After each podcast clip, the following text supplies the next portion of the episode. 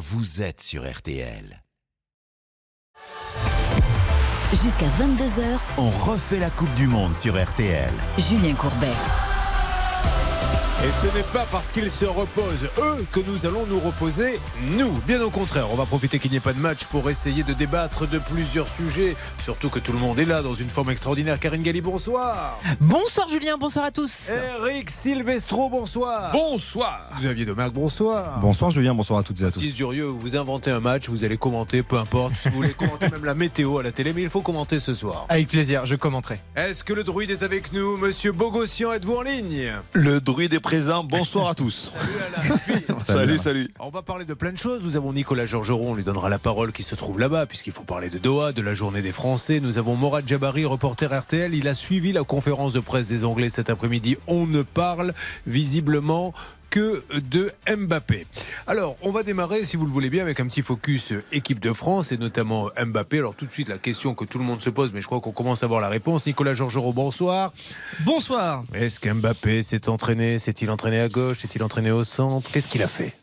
Il s'est entraîné, oui, oui, il s'est- entraîné. Il était sur euh, la pelouse euh, tout à l'heure euh, au centre d'entraînement de, de l'équipe de France. Après, évidemment, euh, la journée euh, d'hier où il est resté en soins, en récupération, mais sans caractère de, de gravité. Euh, il y a eu plusieurs ateliers dans cet entraînement à, à huis clos, avec euh, notamment des oppositions à, à 8 contre 8. Comment vous le savez si c'était à huis clos? Vous êtes monté sur un quoi? Sur un cocotier? Grâce, ah, il n'y a pas de cocotier, non, grâce au drone. Non, non, mais euh, blague à part, en faisant remonter un peu les, informations par les entourages, mais il y avait des, comment dire, des ateliers avec des oppositions à, à 8 contre 8 notamment, et euh, évidemment, c'est de travailler euh, ben, l'aspect tactique par rapport pour contrer euh, les, Anglais samedi, non pas tant pour le choix des, des hommes, puisqu'on sait aujourd'hui qu'il y a ce 11 qui se dégage et que l'on voit depuis maintenant quelques rencontres. Bon, alors est-ce qu'on en sait un petit peu plus maintenant, Eric Silvestro? Alors évidemment, vous, vous n'êtes pas là-bas, lui est là-bas, mais vous avez dû échanger tous les deux. Vous êtes très proches avec Nicolas Georgerot. Je n'irai pas plus loin là-dessus. Ça ne nous regarde pas, mais est-ce que on va une faire. Est-ce qu'on va euh, bouger Mbappé? Est-ce qu'il y a une chance qu'il ne soit pas dans le couloir, qu'il revienne vers le centre? Quel est votre sentiment là-dessus? Bah, c'est une surprise que pourrait concocter Didier Deschamps pour. euh, voilà, on sait que Walker, on va en parler tout à l'heure, euh, qui est l'arme anti-Mbappé côté anglais, euh, jouera dans le couloir droit de l'Angleterre pour empêcher Kylian Mbappé de, de s'exprimer au mieux. Alors on pouvait imaginer peut-être, pourquoi pas, que Kylian Mbappé se recentre un petit peu plus pour éviter un peu Walker et aller vers Stones ou Maguire qui sont moins rapides. Mais ça sera sans doute pas le cas au départ du match. Après, en cours de match, rien n'empêchera Kylian Mbappé, en fonction du scénario, de se repositionner un peu plus euh, proche de Giroud. Alors, un petit tour de table. Karine, sur ce que vous avez vu de cette équipe d'Angleterre, est-ce qu'il faut rester exactement dans le même schéma de jeu, Dembélé à droite, euh, Mbappé à gauche et Giroud au milieu, ou au contraire, essayer peut-être de trouver quelque chose d'un petit peu plus original face à la force des Anglais? Non, plutôt euh, rester dans la continuité de ce qui a été fait. Euh, Didier Deschamps était satisfait des prestations de son équipe et il les a euh, reconduites quand ça a été euh, positif et que ça a abouti à une victoire. De toute façon, Kylian Mbappé est mobile. Donc évidemment qu'à la base, il part du côté gauche, mais il peut basculer à droite, ça arrive au cours d'un match où il peut se recentrer et de toute façon Kylian Mbappé, qu'il soit à gauche, euh, axial ou à droite, il est quasiment inarrêtable. Oui, mais alors, si il bouge à droite à gauche, moi, ce que j'ai cru comprendre de loin, c'est que Giroud, lui, bouge pas beaucoup. Donc, euh, si encore on avait un Benzema, il pourrait toujours permuter tout, mais Giroud, lui, il bouge pas. Donc, s'il bouge, il n'y aura plus personne à gauche. Oui, mais après, ce sera en fonction de l'adversité. On l'a vu, contre la Pologne, il est resté euh, très souvent dans son couloir parce qu'il a vu qu'il prenait le dessus sur, euh, sur son latéral. Donc, il, s'est un petit peu moins réaxé. Du coup, il a moins libéré les choses aussi pour Théo Hernandez, qui est habituellement plus offensif. Là, comme l'a dit Eric, euh, face à, l'Angleterre, il y aura un vrai duel, un vrai match dans le match, on le sait, entre Kyle Walker et, et Kylian Mbappé. Giroud, lui, est en point, est en point d'ancrage, on le sait aussi, mais il peut venir en deuxième attaquant et ainsi libérer le, le couloir à Théo Hernandez, qui pourrait faire très très mal aussi à cette défense anglaise. Et il ne vous a pas échappé, Julien, et à tous les autres, qu'en fin de match, quand Marcus Thuram est rentré, Marcus Thuram normalement supplé Olivier Giroud en tant que numéro 9, et en fait c'est Marcus Thuram qui s'est positionné à gauche, Et Mbappé. et Kylian Mbappé est allé au centre. Je dis pas que c'est pour tester déjà un petit peu, prendre des repères avant l'Angleterre, mais il y est déjà, il l'a déjà un peu fait contre la Pologne. Après, la- après l'avantage de Marcus Thuram par rapport à ça, c'est une question de profil. C'est que mais c'est pas Giroud. à Gladbach en Allemagne, il y a quelques mois encore, il jouait dans le couloir. Là maintenant, il joue dans l'axe depuis le début de la saison, où il a de, de vraies statistiques, où il marque euh, beaucoup de buts en, en- dans le championnat d'Allemagne. Mais il permet aussi ça, chose que Giroud ne permet un peu moins parce que lui est vraiment un, un attaquant, un avant-centre pur. Allez, une question pour Alain Bogossian.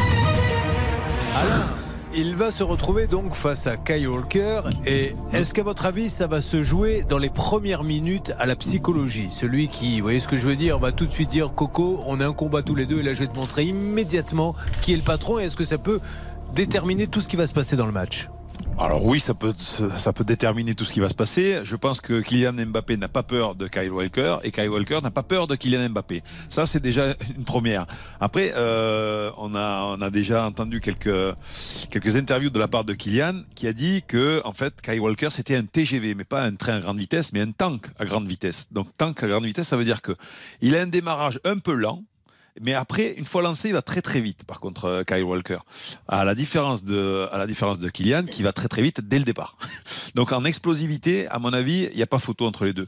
Après, vous avez dit que Kylian, mais, Kylian, il rentre souvent sur son pied droit. Pourquoi on veut pas le mettre à droite? Parce qu'il veut pas centrer pied gauche, parce qu'il veut pas faire que des centres et jouer qu'avec à faire des centres. Il est, on appelle ça un faux pied. Faux pied, c'est-à-dire qu'il joue sur le couloir gauche avec pour rentrer sur, son, sur sa patte droite, sur son pied droit, pour pouvoir enrouler. Et le but, le deuxième but face aux Polonais en est la, vraiment l'image. Xavier Alain, des, des duels, tu, tu, en as joué contre de grands milieux de terrain euh, dans le cœur du jeu, et un notamment, on l'évoquait un petit peu hier, c'est vrai qu'il y, y, a toujours ce jeu aussi un peu psychologique, et le côté euh, qui vient à impressionner dès les premières minutes. Est-ce qu'on pourrait pas s'attendre à voir un Kai Walker bouger d'entrer Kylian Mbappé dans un, dans un duel? Euh, On l'évoquait hier un petit peu ensemble, Alain, tu, Oui. tu me disais quand tu jouais face à Zinedine Zidane, qui était ton Tout ami, que tu connaissais très bien, t'hésitais pas aussi d'entrer à lui mettre une petite semelle, un petit coup sur le pied pour lui faire comprendre. quelques écoute, petits Ah, secrets. je vais, vous expliquer. oui, exactement. Je vais vous expliquer. C'est vrai que euh, nous, les joueurs, à un moment donné, quand euh, vous avez un phénomène en face de vous, là, en l'occurrence, moi, quand j'étais à Parme et que je jouais contre la Juventus de Turin, euh, il y avait Zizou qui venait dans ma, on va dire, dans ma zone.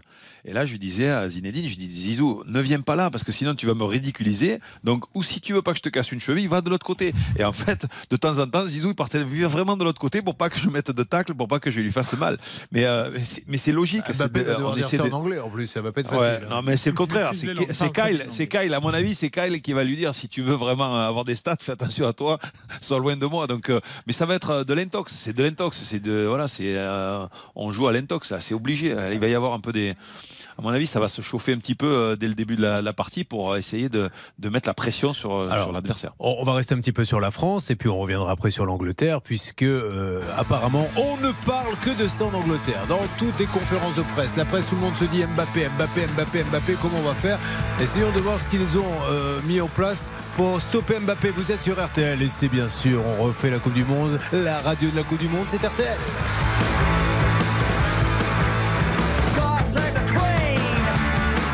On refait la Coupe du Monde. Avec Julien Courbet sur RTL.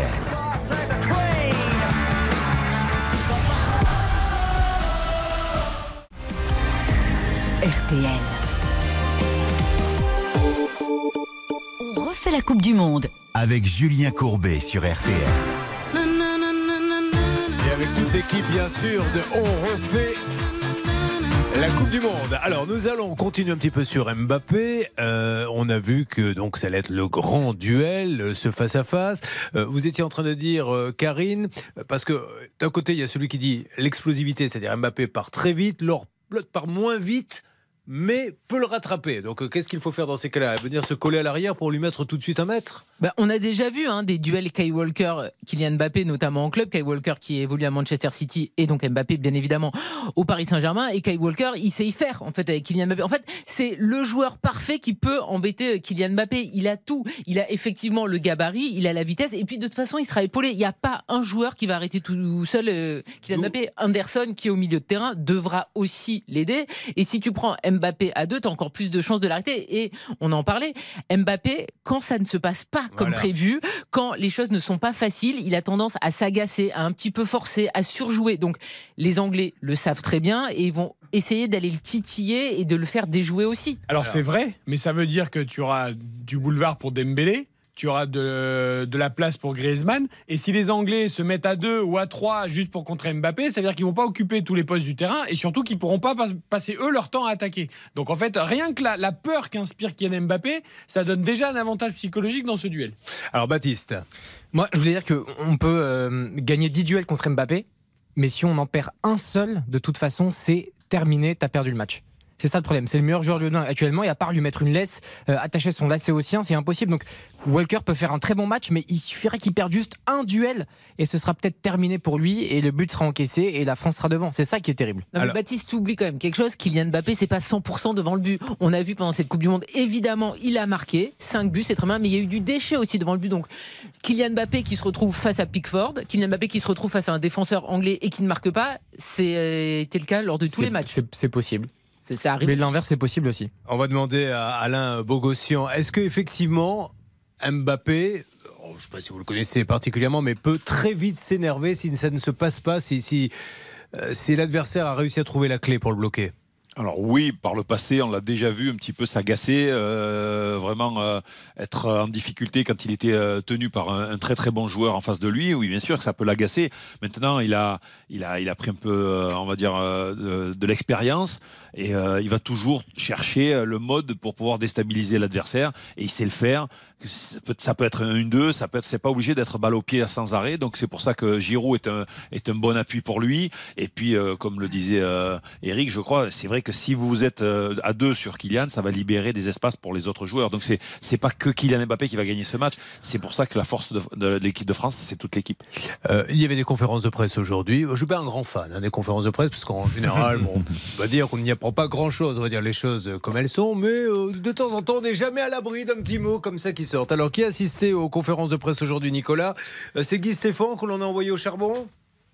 Euh, non, Guy Stéphane, c'était hier. Euh, Aujourd'hui, Ah pardon. c'était euh, Ibrahima Konaté, le défenseur qui avait notamment joué le, le premier match et qui a ensuite joué des bouts de match. Et puis il y avait également Adrien Rabiot. Adrien Rabiot, pièce essentielle au au milieu de, de terrain où il a été euh, beaucoup question de sa métamorphose, de voir euh, son évolution, de revenir aussi sur ses relations avec euh, le staff de l'équipe de France et avec Didier Deschamps parce qu'il y a eu l'épisode de 2018, la fameuse lettre qu'il avait envoyée pour refuser d'être réserviste. Et s'en était suivi donc les, les deux années où il n'est pas venu en, en équipe de France avant le, le rabibochage en, en 2020 et il écrit une nouvelle histoire, il écrit un, un nouveau chapitre en bleu. Et aujourd'hui le staff de l'équipe de France le, le considère vraiment comme l'un des meilleurs euh, milieux. Pourquoi? Parce qu'il a ce volume, cet abattage que l'on voit à chaque rencontre et puis euh, un jeu beaucoup plus euh, également beaucoup plus mature. On voit quand il s'agit de compenser, lorsque il y a beaucoup plus d'intelligence dans, dans son jeu. Donc Ah. on a parlé de tout ça avec avec Adrien Rabiot. Alors, on va y revenir sur Adrien Rabiot et on va commencer par Alain Bogossian. Est-ce qu'entre le premier match où l'on annonce euh, quasiment que c'est le futur patron, il fait un super premier match, on est d'accord, est-ce que ça s'est étiolé par la suite ou est-ce qu'il a conservé pour vous le niveau sur tous les matchs? Non, non, il a conservé le niveau. Alors, euh, il y, a une- il y a une chose qui est particulièrement, euh, on va dire, agréable pour lui, c'est-à-dire que au niveau de la concurrence, il n'est pas trop trop gêné pour l'instant. Donc, euh, il n'y a pas, y a pas une grosse concurrence en équipe de France au milieu de terrain. Il faut, se, il faut pas Il n'y a se pas un. Bogossian sur le banc Par exemple, exactement. Comme par exemple à l'époque, je vais vous dire, comme par exemple à l'époque, parce qu'il il ressemble énormément au jeu d'Emmanuel Petit. Alors en plus, c'est un gaucher, c'est-à-dire que c'est un gaucher qui joue côté gauche. C'est souvent agréable pour une équipe d'avoir un, gaucher dans, dans l'entrejeu. Là, il est gaucher, il met en difficulté l'adversaire, et puis par son volume de jeu, il court plus de 11 km et demi par match, ce qui est énorme. Donc il a un gros volume de jeu, ça c'est bénéfique pour l'équipe de France. Après, voilà, euh, il, a, eu par le passé, quand il était plus jeune, euh, voilà, il a eu un peu un comportement un petit peu euh, d'enfant gâté. Aujourd'hui, il a mûri. euh, je pense qu'il euh, il est plus aguerri euh, et puis son passage en Italie lui a fait énormément de bien. Allez, on va écouter maintenant. euh, donc, qui a parlé cet après-midi? On l'a dit. euh, donc euh, Rabiot, mais il y avait surtout Konaté qui a parlé de du duo, donc du duo, du duel entre Mbappé et Kyle Walker. Je pense qu'il fait partie des meilleurs latérales droits du monde actuellement. Et c'est vrai que ça va être une très belle bataille avec Kylian et, et j'ai hâte de voir cette bataille-là. Xavier Domergue, honnêtement, si euh, il fallait mettre une pièce et si vraiment il devait y avoir un gagnant au point, ce serait Mbappé ou Kyle Walker?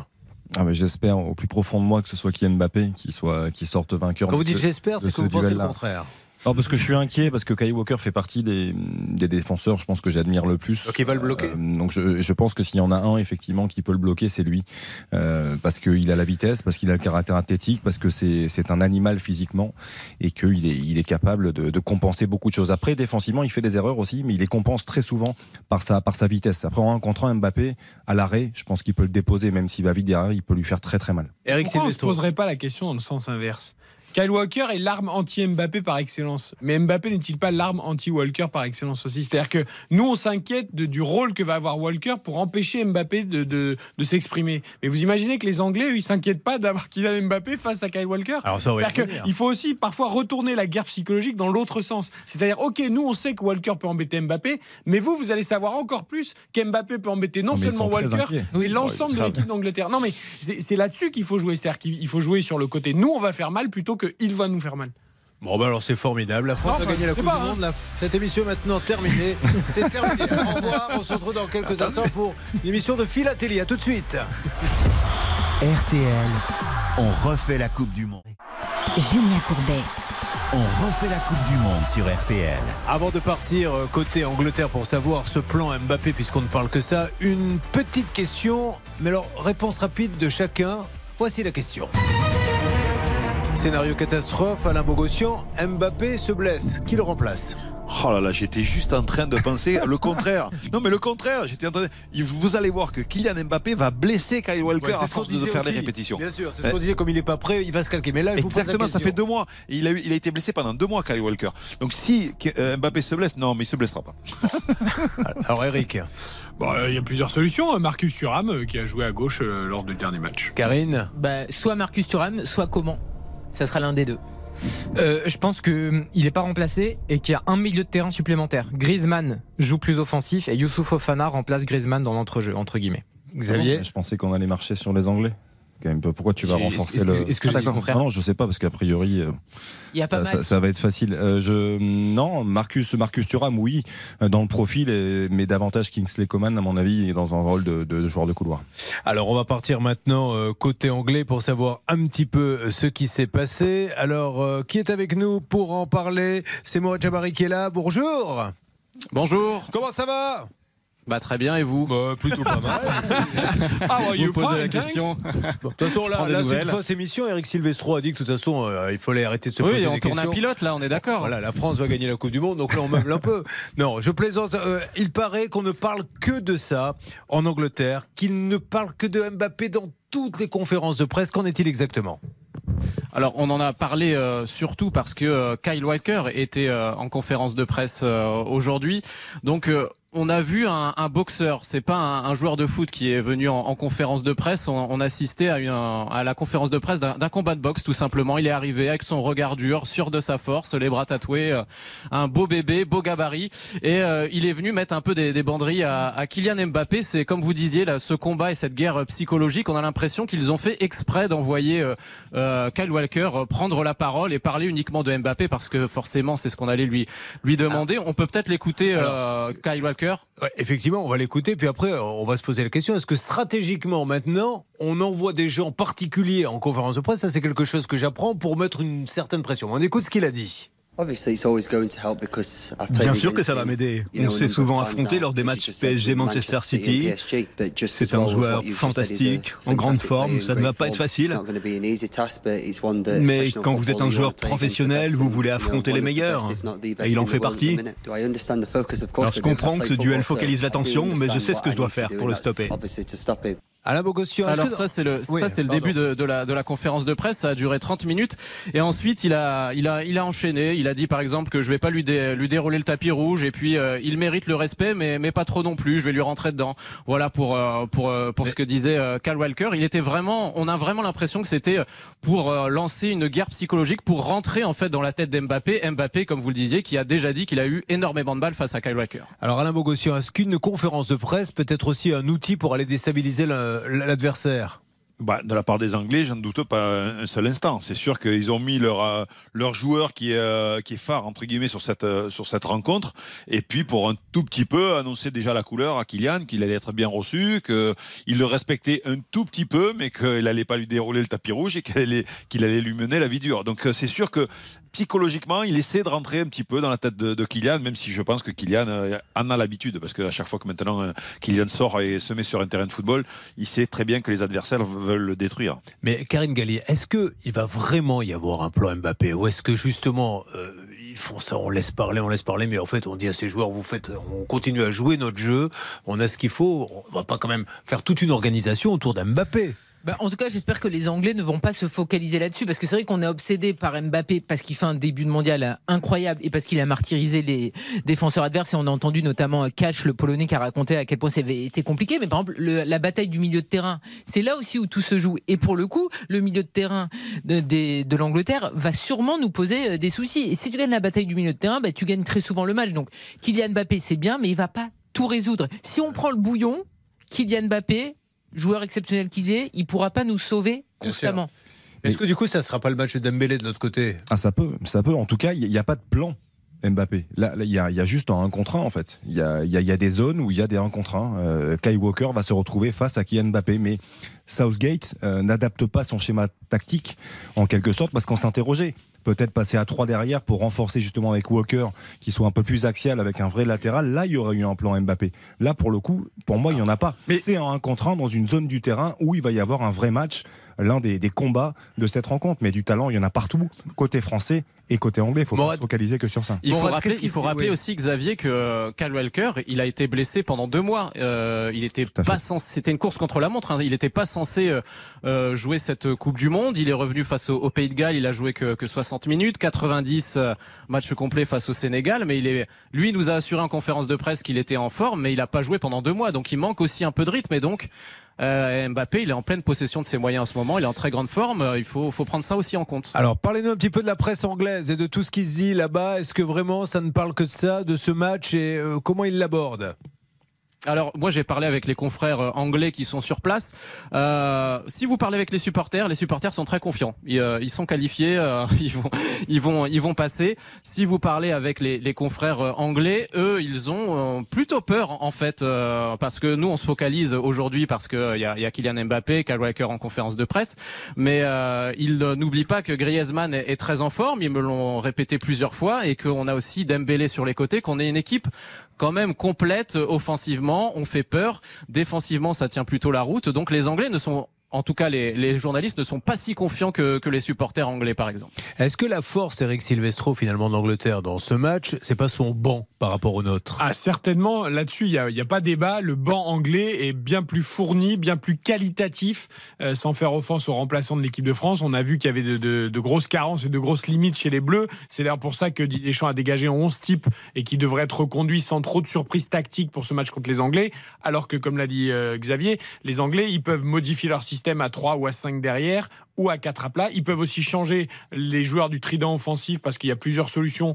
Même si Sterling, euh, qui est rentré en Angleterre puisqu'il avait été cambriolé, ça avait choqué ses enfants, sera sans doute trop juste pour jouer ce match-là. Mais ils ont beaucoup plus de solutions et de profils euh, qui peuvent embêter l'équipe de France. Donc clairement, il y a plus de choix pour Gary Southgate que pour Didier Deschamps.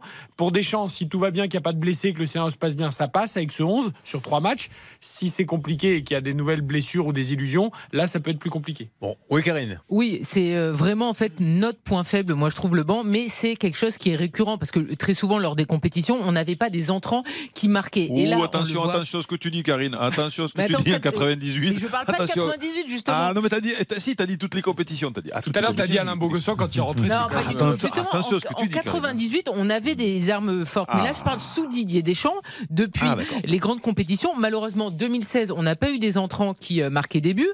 2018, 2020, c'était la même chose. Et là, par exemple, on prend Coman, qui sera remplaçant, qui devrait entrer en jeu. C'est 5 buts en 44 matchs. C'est peanuts. Randall Colomwani vient d'arriver en équipe de France, donc évidemment, 3 matchs joués, 0 but. Et en fait, on n'a pas des joueurs qui ont l'habitude d'entrer en cours de match et de changer mmh. un résultat ou le cours du match. Juste après la pub, Xavier, on se retrouve dans une seconde si vous le voulez bien. On va continuer à parler de ça. On va parler de Didier Deschamps et de la sortie du président de la Fédération française de football. Il souhaite que Didier Deschamps reste entraîneur et Zizou dans tout ça. Qu'est-ce qu'il en pense? Restez avec nous. RTL, radio de la Coupe du Monde.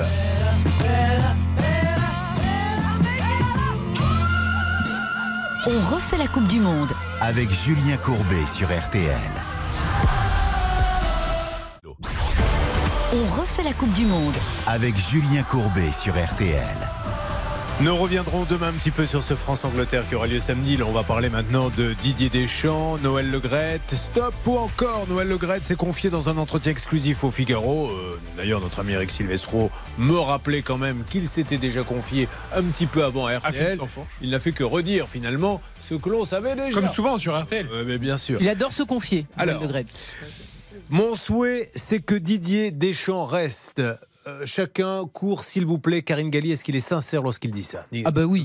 Noël Legrette et Didier Deschamps, ils pourraient se paxer, ils s'adorent. Tous les deux, c'est euh, l'union parfaite. Moi, juste ce qui me gêne un petit peu, c'est que Noël Legrette a donné une feuille de route à Didier Deschamps. C'est minimum demi-finale et on continue. Là, on est juste en quart et il nous explique que finalement il veut continuer dès maintenant. Donc en fait les objectifs que Noël Legrette met en place avant la compétition, eh ben il les change en cours de mondial. Eric Silvestro. Bah, il avait déjà fait pareil à l'Euro, je te rappelle, c'était demi-finale objectif. La France a perdu en huitième contre la Suisse et Didier Deschamps est toujours sélectionneur de l'équipe de France. Donc en fait c'est pas une surprise. Clairement, Noël Legrette et Didier Deschamps c'est un binôme qui marche. Un Mais pourquoi dire ça en plein milieu comme ça de la compétition? Oh, Quel est l'intérêt? Il le dit depuis des semaines que lui il laisse le choix à Didier. C'est-à-dire il dit voilà moi si Didier veut continuer, je suis pour. Et il l'a dit bien avant le début de la Coupe du Monde. En gros, c'est Didier, moi je te fais confiance, si tu as envie de continuer, tu continues. Alain Bogossian est-ce que. Attendez une seconde, je vais d'abord vous poser une autre question. Est-ce que Monsieur Le Gret, comme il semble le dire, n'a jamais eu Zidane, Zidane au téléphone? Réponse alors j'ai eu Zizou, non, il m'a pas dit qu'il avait eu le Gret au téléphone. Par contre, j'ai une idée bien claire moi dans ma tête. J'espère que la France va aller au bout, elle va gagner cette Coupe du Monde et que Didier tire sa révérence et parte en seigneur et laisse la place peut-être à, Zinedine Zidane. Tout le monde n'est pas d'accord. J'imagine, hein. j'imagine de partir en seigneur et une fois qu'il aura gagné deux Coupes du Monde, Mais il va, il va certainement la laisser. Euh, l'humain reste un humain. Est-ce qu'il a pas envie de se dire, ben non, d'un chien, je vais être celui qui va en gagner trois. Exactement. Est-ce qu'il peut pas se dire ça, Xavier? Pour moi, non. Je sais qu'en face, en face de moi, oui, je sais. Mais pour moi, non. Moi, je suis complètement d'accord avec, euh, avec Alain. Je pense que ça fait dix ans qu'il est à la tête de l'équipe de France. Euh, s'il vient être sacré champion du monde euh, une deuxième fois en tant que sélectionneur, je pense qu'il dira à Zizou tiens Zizou essaye de faire mieux que moi. Moi, moi j'ai fini mon travail et je, je pense que alors il fait, quoi du coup Didier Deschamps non mais vous rêvez les garçons. Didier Deschamps il est sélectionneur des Bleus il le dit depuis 2012 et sa prise de fonction. C'est un job qui me va parfaitement. Ah je m'entends superbement bien avec mon président et évidemment qu'il veut pas laisser la place à Zidane. Zidane arrive un jour. S'il vous plaît le président va peut-être partir. Le Gret ah, bah, Il compte pas partir, il va falloir le virer d'abord. Il n'est pas, il est pas prévu qu'il s'en aille rapidement. Ah ben lui, il veut pas. Il y en a peut-être qui ont envie qu'il parte, mais lui, il s'accroche à son fauteuil. C'est vrai, Eric Silvestro. Donc vous pensez que Didier Deschamps, l'organisation de sa vie là, lui va parfaitement parce qu'il y a pas, il y, a, du boulot, mais peut-être pas autant que s'il était entraîneur de club. c'est ça, c'est pas tous les jours. Il a connu aussi ça, Didier Deschamps, entraîneur de club. Hein. Et clairement, le poste de sélectionneur. Attention, on travaille beaucoup, c'est pas la question, mais mais en termes de rythme et d'organisation de vie, il peut vivre dans le sud, il peut aller faire ses activités. Il a ses adjoints qui vont voir des matchs, il va en voir aussi. Il adore la compétition, donc sur des phases euh, un peu plus courte de compétition, bah, il se régale parce qu'il se met à fond dedans. Pour lui, c'est l'idéal. Alain Bogossier, on a le droit de parler aussi un petit peu d'argent. On peut aussi lui proposer, même s'il a un très bon salaire en tant que sélectionneur, on peut aussi lui proposer un pont d'or extraordinaire dans un grand club où il va gagner euh, peut-être quatre fois ce qu'il gagne là. Ça peut l'intéresser aussi un club, Alain? Moi, je pense pas. Je pense pas que l'argent soit. bien sûr que ça compte, mais je pense pas que ce soit l'argent qui, va, qui va, oui, qui va changer sa, son, idée euh, à Didier. Le seul problème, c'est, c'est de sortir grandi et c'est pas de se faire virer. C'est-à-dire qu'à un moment donné, il va arriver, euh, il va arriver un match où on va lui dire bon stop des champs parce que ça, ça fonctionne plus et donc on te vire. Et je pense que l'étiquette d'un entraîneur qui est licencié, c'est, c'est jamais la bonne. Il vaut mieux partir vraiment quand euh, tu es au sommet. Ok, bon là c'est pas sûr du tout qui facilite euh, les choses pour euh, Zinedine Zidane. Didier Deschamps n'a jamais oublié ce qui s'était passé en 2018, c'est-à-dire la démission de, de Zinedine Zidane du Real Madrid, alors que la France joue le France-Italie à Nice et que je me souviens très bien de la tête de Didier Deschamps ce jour-là. Il avait très bien compris la manœuvre, donc c'est pas sûr du tout qui facilite les choses pour Zinedine Zidane. Nicolas Georgerot, tous ceux qui nous écoutent ne sont peut-être pas au, fait comme vous de, de, ce qui peut se passer entre Deschamps et, et, et Zidane. Alors Eric Silvestro, on va peut-être demander à Alain aussi parce qu'il les connaît les deux. Et puis vous me direz derrière, est-ce que vraiment euh, c'est pas les meilleurs copains? Ils ne partiront pas en vacances ensemble. Est-ce que c'est le cas Alain? Je sais. Ah voilà. Vas-y. Non, non, non, vas-y, tu les connais mieux que nous. Hein, tu les connais mieux que nous. J'ai une question à Bogo. Cet été, ah. ils ont fêté les 50 ans de Zinedine Zidane à Marrakech. Est-ce que Didier Deschamps était là? Non, il était occupé avec ah la bah sélection. Ah ben oui, Et vous, avez ma réponse vous avez ma réponse Lorsque les Bleus ont fêté les 20 ans du titre en 2018, manque de bol, le match est tombé à une date où Didier Deschamps devait préparer la Coupe du Monde et il n'était pas là. Vous n'êtes pas obligé de répondre, mais votre avis là-dessus Ah bah si vous, si vous dites que je suis pas obligé de répondre, pourquoi vous posez la question non, non, non, non, c'est que non, mais c'est sûr que c'est pas. Ils, ont, joué ensemble à la Juventus, ils ont joué ensemble à la Juventus. Aujourd'hui, c'est deux chemins complètement différents. Et puis voilà, ce sont deux entraîneurs, de très bons entraîneurs. Et euh, je pense pas qu'il va y faire des courbettes pour prendre sa place. Mais, mais je vous répète, Didier va certainement à un moment donné dire stop, 10 ans en sélection. mais alors, attends, j'essaie de comprendre. Donc, un, voilà ce que vous dites. Didier, il en a marre, il va dire je gagne deux Coupes du Monde, je pars. D'un autre côté, j'entends, oui, mais il a vraiment pas envie. En fait, il veut partir, mais il a pas envie que ça soit Zidane qui prend sa place. Est-ce que je, c'est ça qu'il faut comprendre Non, non, non, non, non, non, non, Au contraire, s'il part et qu'il laisse Zidane, euh, il part grandi quand même, parce que il y a tout le, tous les Français veulent que Zinedine Zidane soit un jour le sélectionneur de l'équipe de France. Il faut quand même, quand même le souligner. Moi, j'ai une question pour toi. Un entraîneur, un entraîneur comme, comme, euh, comme euh, Zinedine Zidane, qui a gagné trois Champions League en l'espace de trois ans consécutifs, et à mon avis, c'est impressionnant quand même. Donc, et puis c'est le numéro 10 de l'équipe de France. mais Zidane, il y va s'il gagne deux Coupes du Monde Bien sûr. Ah bah derrière. il attend ça depuis des années. Non, non, mais si, attention, si Deschamps gagne encore la Coupe du Monde, Zidane, il va derrière Vous êtes sérieux il, Zidane, il attend ça depuis des années. Il attend tous s'il vous plaît. C'est beaucoup plus simple d'y aller s'il y a une non-victoire que s'il y a une victoire. Il faudra bien quelqu'un y aille de l'autre côté. Zinedine Zidane rêve de ça et en plus, avec le travail, l'excellent travail qu'il a fait au Real Madrid, on sait que ça arrivera un jour. Sauf que la petite problématique, c'est que Didier Deschamps, il a envie que ça soit le plus tard possible. Il sait qu'un jour il y aura Zidane, mais il n'a pas envie de lui euh, donner la place tout de suite. Alors Xavier Justement, par rapport au fait qu'ils ne soient pas très amis, euh, Zinedine Zidane et Didier Deschamps. Si Deschamps a une deuxième étoile en tant que sélectionneur, mais c'est facile de dire euh, bon, ben Zizou, tiens, essaye de faire mieux que moi maintenant. Moi, j'en ai deux en tant que sélectionneur, je pense que ça va être difficile. Mais est-ce que, maintenant, je, repose une autre question. On, perd, je le souhaite vraiment pas, on se fait éliminer, mais en demi ou en finale. C'est-à-dire que c'est vraiment, il n'y a, pas grand-chose à dire. C'est un... Est-ce que des choses, il dit pas, j'ai pas ma deuxième étoile, je repars pour un mandat pour en attraper une deuxième? Alors, je sais pas s'il se dira ça, mais je suis sûr que par contre, Zinedine Zidane appellera pour dire je suis là, je suis prêt. Ah oui.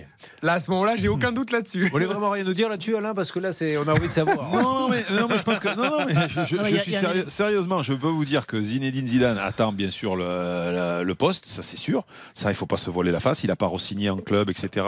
pour justement être présent si jamais euh, il y a l'opportunité d'avoir euh, l'équipe nationale. Mais il n'a aucune certitude. C'est-à-dire que Zidane, le grand Zidane, l'un des plus grands joueurs de tous les temps, attend le bon vouloir de Didier Deschamps. Là, euh, peut-être loupe des contrats. Mais attends, oui, oui, mais oui, mais Zidane, Zidane entraîneur, c'est Real de Madrid parce qu'il habite à Madrid, etc. Il va pas aller, il va pas aller entraîner Manchester United où il parle pas anglais, euh, il parle pas anglais. Il va pas aller, euh, il va pas aller au Bayern de Munich. Euh, je veux dire, Zinedine Zidane, il a quand même une rêve, une vie de rêve. Aujourd'hui, il était à Madrid, il vivait à Madrid. Maintenant, si la Juve, si voilà, le, on a parlé du Paris Saint-Germain à une époque, il n'est pas allé au Paris Saint-Germain. Pourtant, je pense qu'il lui faisait un pont d'or au Paris Saint-Germain. Donc, mais là, il y avait l'image. Il a qu'une envie, il a qu'une envie, c'est à mon avis, c'est aujourd'hui, il est passé par l'équipe de France, ça lui tient à cœur, c'est d'être sélectionneur de l'équipe de France. Tour de Maintenant, table. il peut attendre, il peut attendre euh, son tour. Vous me dites juste le nom, oui ou non. C'est parti. Eric Silvestro, vous avez le choix entre garder Deschamps ou prendre Zidane. Vous êtes à la tête de la fédération. Que faites-vous? Je garde Deschamps s'il gagne. Qu'est-ce que vous faites, Madame euh, Gali? Après la Coupe du Monde, je dis merci Didier, bonjour Zinedine. Quel que soit le résultat, très bien. Baptiste Je garde Dédé. Xavier après la Coupe du Monde, comme Karine, je dis merci beaucoup Didier pour cette deuxième étoile, la troisième bien sûr de l'équipe de France. Maintenant, on tourne la page, on ouvre un nouveau chapitre. Et notre champion du monde 98, Alain Bogossian, qu'est-ce qu'il fait s'il est euh, patron de la fédération? Alors, je suis pas patron de la fédération, mais je pense que, que, que Deschamps va tirer son coup de chapeau et dire merci, j'ai fait ma, j'ai fait ma, mes caps et c'est, je laisse la place au prochain. À celui qui est à Doha, Monsieur Georges Roux. Je garde Deschamps. Mais pourquoi? Bah tout simplement parce que euh, il a bien compris qu'il avait euh, une génération en or et qu'il pouvait encore euh, gagner et comme il veut toujours gagner, il y a toujours cette possibilité là ah. et je pense que la décision n'est pas aussi simple que ça dans sa tête. Euro 2024. Pardon Euro 2024, on parle que de la Coupe du monde, mais il y a aussi peut-être un championnat d'Europe à aller chercher pour Deschamps. C'est vrai. Est-ce qu'il peut y avoir Alain, ce que je crois, une, vraie usure du pouvoir? C'est-à-dire qu'à un moment donné, même si on a envie d'y être, le corps est là, mais l'esprit, il y a un petit peu moins. Il n'y a, pas, il y a pas cette niaque dans les vestiaires. il y a cette petite usure qui est tout à fait normale. Bah, L'usure du dialogue, oui, il y est. Euh, quand vous avez au quotidien un entraîneur qui vous parle, qui vous parle, c'est pour ça que les entraîneurs, au bout de certains temps, ça, ça, ça, ça j'allais dire un terme qu'il faut pas dire, mais ça, ouais, ça, ça, ça s'en va. Quoi. Un entraîneur, il reste trois ans, euh, il gicle un entraîneur entre guillemets, il gicle euh, au bout d'un moment, parce que le discours, il faut le renouveler sans arrêt. L'équipe de France, c'est sont les joueurs qui se renouvellent. C'est-à-dire que à chaque fois, vous tournez avec les joueurs. Là, par exemple, vous avez vu qu'il y a beaucoup de changements par rapport à 2018. il y a pratiquement 15 joueurs qui, qui sont nouveaux. Donc à la rigueur, on peut l'entretenir. Mais ça fait quand même 10 ans. donc, euh... Eric Silvestro Mbappé, il préfère qui lui? Ah, Mbappé, je pense que tant que. il, adore, il a envie de travailler avec Zidane aussi. Donc. Mais je pense pas que ça se passe mal avec Didier Deschamps, euh, contrairement à ce qu'on a pu euh, dire ou écrire. Mais moi, je voulais vous parler de l'usure de Didier Deschamps. Je vous donne juste un chiffre une heure et quart. C'est ce qu'il fait en gainage, Didier Deschamps. Je peux vous dire que la patience, la volonté, la agnac pour gagner, il fait encore 1h15 de gainage et il n'y a aucun joueur à de l'équipe de France qui le bat. Donc, euh, euh, s'il a envie de s'accrocher, Didier Deschamps, croyez-moi, le mental, le physique, il a tout. Préparez vos réponses. Une question qui sera posée dans quelques instants. Qui vous manque, qui n'était pas dans la liste et que vous aimeriez bien, si on avait une baguette magique, voir rentrer maintenant dans le groupe? On se retrouve dans quelques instants à la radio de la Coupe du Monde. C'est RTL. RTL, on refait la Coupe du RTL.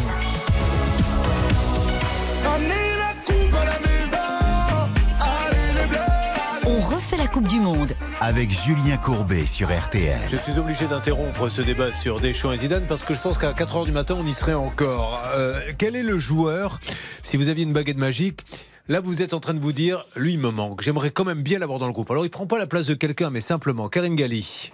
N'Golo Kanté. N'Golo Kanté, on le sait, lorsque l'équipe de France a été très forte, on avait un N'Golo Kanté qui était très fort. Malheureusement, N'Golo Kanté, ça fait longtemps qu'il n'est plus à son meilleur niveau, qu'il a eu beaucoup de blessures, mais quand il est à 100%, c'est un joueur absolument indispensable qui écope tout, qui récupère un nombre de ballons hallucinant, qui stabilise le milieu de terrain. C'est un joueur euh, qui a 3, 4, 5 poumons et qui est indispensable dans une équipe. Alain Bogossian, quel est le joueur euh, Maintenant que vous avez fait parler Karine Galli, c'est normal, c'est les femmes en premier. Mais elle, elle, m'a pris euh, mon joueur. C'est sûr qu'à N'Golo Kanté, moi qui étais milieu de terrain, je, l'admirais énormément, ce joueur. Il a fait énormément du bien à l'équipe de France. Et c'est un joueur, c'est un poumon de, cette équipe.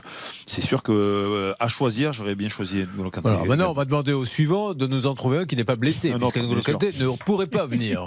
Donc, euh, Xavier. Bah, un qui n'est pas blessé. blessés. Bah ils sont tous blessés. Ils sont tous blessés. ils sont pas tous, blessés.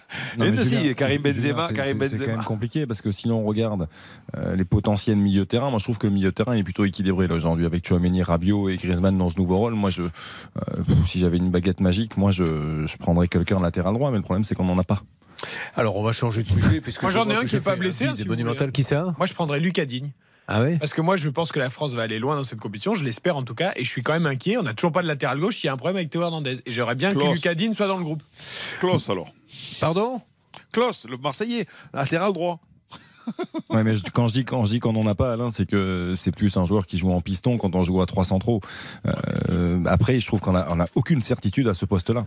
20h47, vous êtes sur RTL, nous sommes en direct et nous allons maintenant faire un petit peu la cote des joueurs. Quels sont ceux, d'après vous, qui ont pris 10, 15, 20, 30 millions sur leur valeur marchande grâce à ces premiers matchs? J'exagère quand je dis 30 millions, mais qui ont vraiment maintenant pris une super cote. Karine, vous commencez? Je vais commencer si vous le voulez. C'est un joueur des Pays-Bas qui a marqué cette compétition. Il est très jeune et c'est Gakpo. Alors pourquoi? Ben pourquoi? Parce que Gakpo, on n'attendait pas énormément de lui et il a illuminé euh, cette compétition. Il a marqué euh, déjà à trois reprises. Il a été euh, prépondérant dans les qualifications des Pays-Bas. Et si aujourd'hui on retrouve les Pays-Bas en quart de finale, c'est notamment grâce à ses prestations. Donc il n'avait pas une cote très élevée avant la compétition. Là, je pense que sa cote a vraiment explosé et le PSV Eindhoven doit se frotter les doigts en se disant hum, un bon petit transfert. Et, et par rapport à Gakpo, pour ajouter quelque chose, c'est-à-dire que hum, la saison dernière beaucoup de gros clubs étaient déjà sur lui euh, l'été dernier. Et il avait pris euh, un petit peu le sentiment et le pouls auprès de, de Louis Van Gaal, qui est son sélectionneur avec les Pays-Bas, en lui demandant il y a la Coupe du Monde qui arrive, qu'est-ce que qu'est-ce qu'il est mieux que je fasse? Et Louis Van Gaal lui a dit reste au PSV, tu verras après. Et là, ce qu'il est en train de faire effectivement avec les Pays-Bas pendant cette Coupe du Monde, euh, ça va sans doute lui, lui, permettre. Il n'y a plus que 3-4 clubs qui peuvent se le payer aujourd'hui? Bah, en tout cas, il y, a, il y, a, le Real Madrid, il y a Chelsea qui sont dessus, il y, a, il y a Liverpool qui est dessus depuis un moment, il y a Manchester United, tous les plus gros clubs on est déjà presque à 70 millions dans la Donc, euh, oui, oui, 70-80, je pense. Ouais. Alain Bogossian, quel est le joueur qui euh, là a pris quelques millions en valeur marchande? Alors, euh, je ne sais pas s'il va être revendu parce qu'il vient juste d'arriver, mais c'est à Manchester City. C'est l'Argentin Julian Alvarez. Alvarez est un jeune joueur qui est, qui est doté de, de capacités euh, incroyables. Et je pense que pour l'instant, il est dans le vrai de ce qu'il fait. Il a marqué en Coupe du Monde déjà. Il a 22 ans. Il est à Manchester City. C'est un jeune joueur. Mais je pense que ça va être la révélation, une des révélations de ce mondial aussi.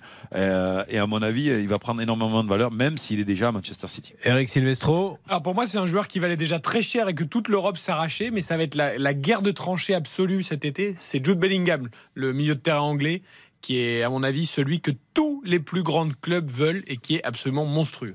Qui vaut combien là aujourd'hui À mon avis, ça dépassera les 100 millions. On rappelle que Dortmund l'a acheté il y, a, il y, a, deux ans 25 millions et que là maintenant, je pense qu'on est la barre des 100 millions, on y est, ouais. Baptiste Durieux moi, je veux dire Gonzalo Ramos, euh, triplé en Coupe du Monde euh, avec le Portugal en huitième de finale. Ce n'est jamais anodin. Attaquant portugais de 21 ans du Benfica. Euh, et j'ai regardé, il était évalué à 24 millions d'euros déjà avant la rencontre il est à 35 millions maintenant au niveau de la bourse. Alors, puisqu'on est 10 millions quasiment. Puisqu'on est dans les cotes, est-ce que il y a, on va revenir quelques instants sur euh, Mbappé, si Mbappé devait, je dis bien devait, en fin de la fiction, quitter le PSG à la fin de la saison, quel est le club, à votre avis, Karine Galib, au-delà du fait qu'on puisse le payer, qui serait le meilleur pour lui? Ah ben de toute façon, c'est toujours le running gag, le Real Madrid. mais si Zidane devient entraîneur de l'équipe de France, ça l'intéresse toujours? Ah ben le Real Madrid c'est son rêve, c'est euh, le club euh, qui euh, l'a fait rêver quand il était petit vu que son idole c'est Cristiano Ronaldo le portugais. Cristiano Ronaldo a fait une grande partie de sa carrière au Real Madrid. Donc il nous a toujours dit Kylian Mbappé qui voulait aller au Real, c'est un club mythique, c'est le club qui a le plus gagné. Et donc, euh, Kylian Mbappé, on se dit qu'un jour, il ira au Real Madrid. Alors, ça fait déjà trois fois qu'il leur met un vent, mais il y a bien une fois où il va finir par y aller. Est-ce que euh, on peut revenir en arrière par rapport à ce qui s'est passé? Oui, oh quand on veut un joueur, on, fait, on pardonne Quand on est Florentino Pérez et qu'on veut acheter le meilleur joueur du monde, on oublie tout. Mathias Valton, notre correspondant en Espagne, nous disait l'autre jour les supporters disent déjà euh, bon, on a détesté ce qu'il nous a fait, mais dès qu'il aura marqué le premier but avec le maillot du Real, on lui aura pardonné. Xavier, pour vous, meilleur club pour lui? Ah, pour moi, c'est le Real Madrid. Je, après, je respecte son choix. C'est son rêve d'enfant. Donc, euh, pour moi, ça se fera. Même par rapport à ce qui s'est passé ces derniers mois, euh, je pense que Florentino Pérez a beau dire euh, non, c'est terminé, on a tourné la page. Comme l'a très justement dit Karine, évidemment que s'il y a une toute petite ouverture, il, il, choisira le Real et le Real le choisira aussi. Puisqu'on parle de, du Real Madrid. Un scoop, un scoop, un scoop, je vous fais un scoop. Allez. je vous dis que c'est déjà acté. C'est déjà signé. Quoi donc? Ah bah, Mbappé au, Mbappé au Real, c'est déjà signé. Vous, vous, ils se sont mis déjà d'accord. C'est, oui, comme c'était signé la saison passée. Euh, mais c'est sûr, mais c'est sûr. Non, non, mais vous, Alors, là, on peut, on peut parler dans le S'il vous plaît, pas tous en même temps, on comprend rien. Finissez Alain, et puis après, je donne la parole aux autres. Non, je veux dire que le, transfert ne s'est pas fait cette année parce que euh, voilà, parce que euh, y avait la Coupe du Monde qui allait se passer. Il fallait que justement ils représentent encore le PSG, etc.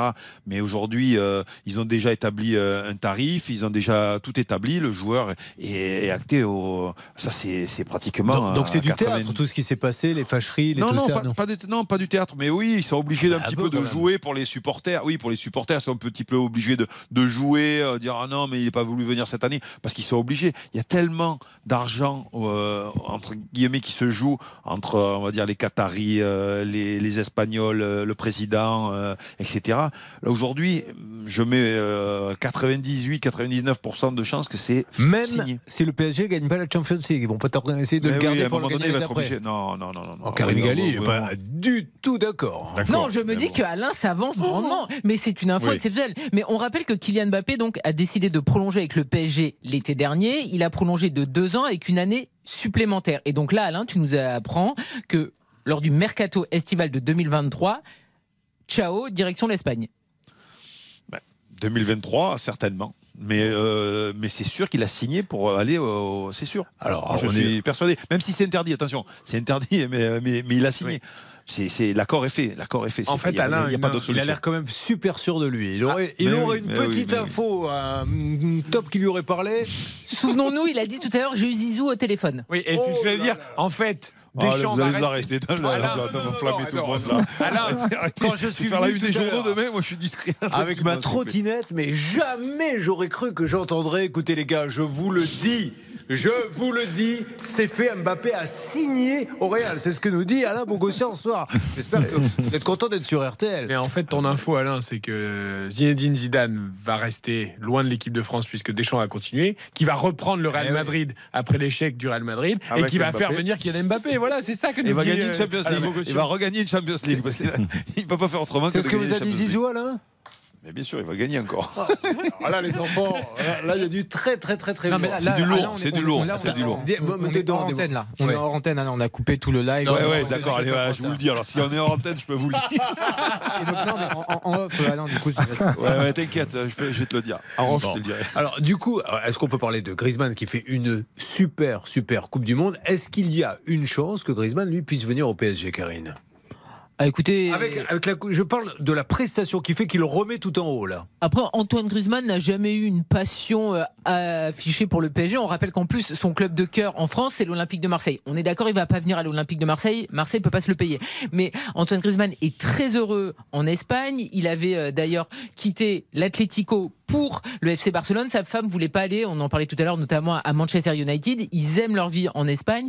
Aujourd'hui, ça se passe mieux avec l'Atlético. Donc, je vois pas Antoine Griezmann venir en France et au PSG. Que je alors je repose ma question, euh, Xavier. Il, il fait vraiment une super Coupe du Monde, on ne se trompe pas. Tout le monde on ne parle que de lui. Euh, Est-ce que ça Alors- peut lui donner des envies d'un contrat avec euh, un Manchester ou je ne sais trop quoi qui dit nous on te veut si tu à ce niveau-là? Julien, par rapport à ce qu'on évoquait tout à l'heure avec les valeurs euh, grandissantes dues aux prestations de certains joueurs à la Coupe du Monde, il est certain qu'Antoine Griezmann a marqué des points. De nombreux points, parce qu'il y a plusieurs semaines, son passage au Barça, comme l'a dit Karine, c'était quand même globalement très compliqué. Il revient à l'Atlético, il a un souci de contrat où il ne peut jouer qu'une demi-heure. Sur la, la première partie de saison, sur la fin, il commence à rejouer, de nouveau être performant, à marquer, à offrir des passes décisives. Quand on le voit à ce niveau-là, dans un nouveau rôle, ça. effectivement, ça risque de lui ouvrir encore plus de portes maintenant. Vous en pensez quoi Alain? Parce que là, là, vous allez nous balancer que vous avez eu quelqu'un au téléphone. Il a signé avec qui Griezmann? Qu'on en finisse Je peux pas tout vous dire ce soir, il faut en laisser un peu pour demain. Il faut en laisser un peu pour demain. On va pas te dire tout ce soir, sinon les gens ils auront rien demain. Euh, Non, euh, non, mais Griezmann il est en train de démontrer toute sa qualité et il revient à son meilleur niveau et c'est sûr qu'il va, il va, il va, il va faire bouger les choses. Moi, Je pense de- qu'il aura peut-être envie d'un- gros contrat, non, Eric Un dernier? Sans doute, mais celui qui a envie d'un très gros contrat, ils vont parler tout à l'heure de l'influence des messages qu'on envoyait quand on venait en conférence de presse. Celui d'Adrien Rabiot aujourd'hui est quand même assez monstrueux. Il fait une très très belle Coupe Ouais. du Monde. La Juve, on sait qu'elle a des gros problèmes financiers et qu'il a parfois été discuté, même si cette année il est indiscutable. Et lui, il a répété encore aujourd'hui devant toute la presse anglaise. Moi, mon rêve, c'est de jouer en première ligue. Et il envoie un sacré message aux clubs anglais qui ont des moyens. Il y en a beaucoup des clubs anglais qui ont des moyens. Moi, je pense qu'Adrien Rabiot va être en Angleterre l'année prochaine. Un petit point sur le carré d'as, puisque hier, Ronaldo, même s'il a peu joué, euh, il faut quand même qu'on le note par rapport. Donc, on a parlé de- du début de Coupe du Monde de Messi. On est d'accord pour dire qu'il n'arrête pas de monter en puissance, même si c'est pas encore le grand Messi, mais ça commence à devenir euh, intéressant. Mbappé au top.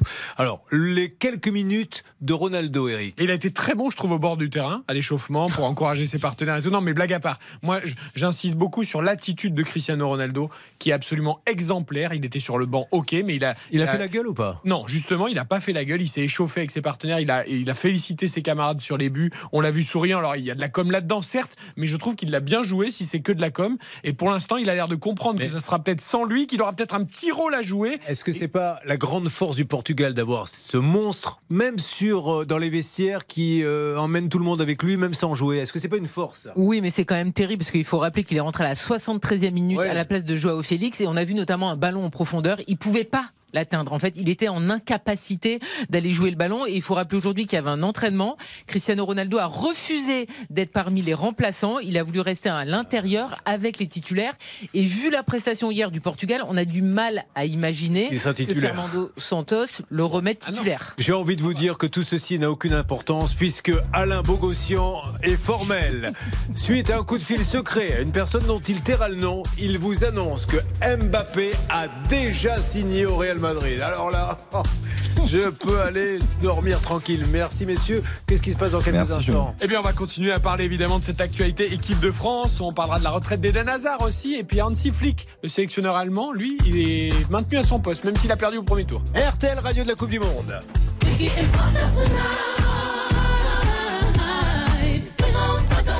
On refait la Coupe du Monde. Avec Julien Courbet sur RTL.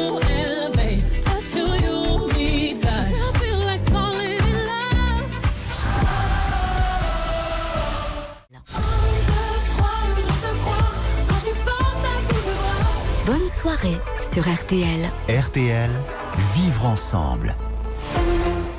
Il est RTL. 21h. RTL, On refait la Coupe du Monde. présenté par Eric Silvestro.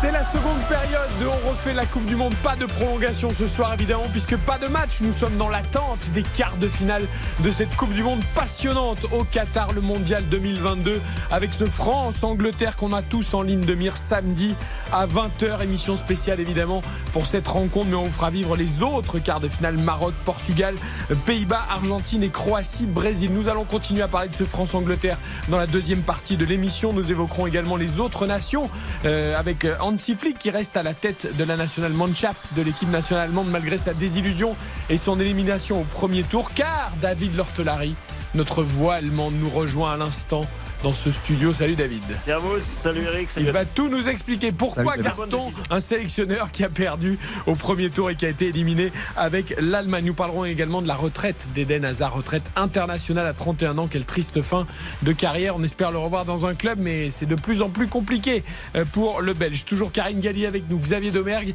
Baptiste Durieux et donc David Lortolari. Julien Beneteau également. Vous savez, c'est euh, un tennisman, Julien Beneteau, désormais capitaine de l'équipe de France féminine de Fed Mais c'est un fan, un grand, grand fan de football. Il est aux étoiles du sport à Tignes avec Isabelle Langer. Il sera avec nous tout à l'heure à 21h30. On évoquera avec lui la dernière Coupe du Monde, peut-être des géants que sont Messi, que sont Ronaldo, à l'image un peu des retraites de Federer, de Tsonga, peut-être bientôt de Nadal. En tennis, on cherchera des parallèles évidemment entre les footballeurs et les tennisman avec ces gens qui ont marqué leur époque depuis 20, 30 et même plus que ça, les livres d'histoire. Jusqu'à 22h, on refait la Coupe du Monde avec Lucas Dindlo manette. RTL, on refait la Coupe du Monde. Bon David, on va parler de l'Allemagne hein, tout à l'heure, promis.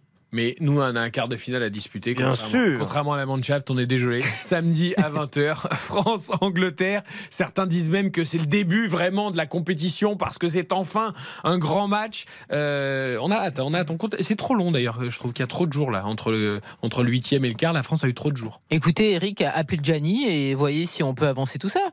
Gianni Infantino qui a dit aujourd'hui qu'il était très satisfait de cette Coupe du Monde. C'était la meilleure phase de groupe de l'histoire de la Coupe du Monde. Il aime tellement les matchs qu'il regarde son téléphone en permanence dans les tribunes, Gianni Infantino. Eh oui. Euh, moi, non, moi, je trouve, moi, je trouvais déjà le temps beaucoup trop long quand on a enlevé le match de 11h parce que euh, je, je, il fallait attendre quand même euh, très longtemps avant de voir un match dans la journée. Non, pour les gens qui donc, dorment comme moi, c'est bien. Oui, mais donc là, effectivement, quand tu as deux jours sans match, c'est quand même pas évident. Votre femme m'a quand même dit c'est bien, je vois un peu mon mari maintenant, oui, jusqu'à la mi-journée.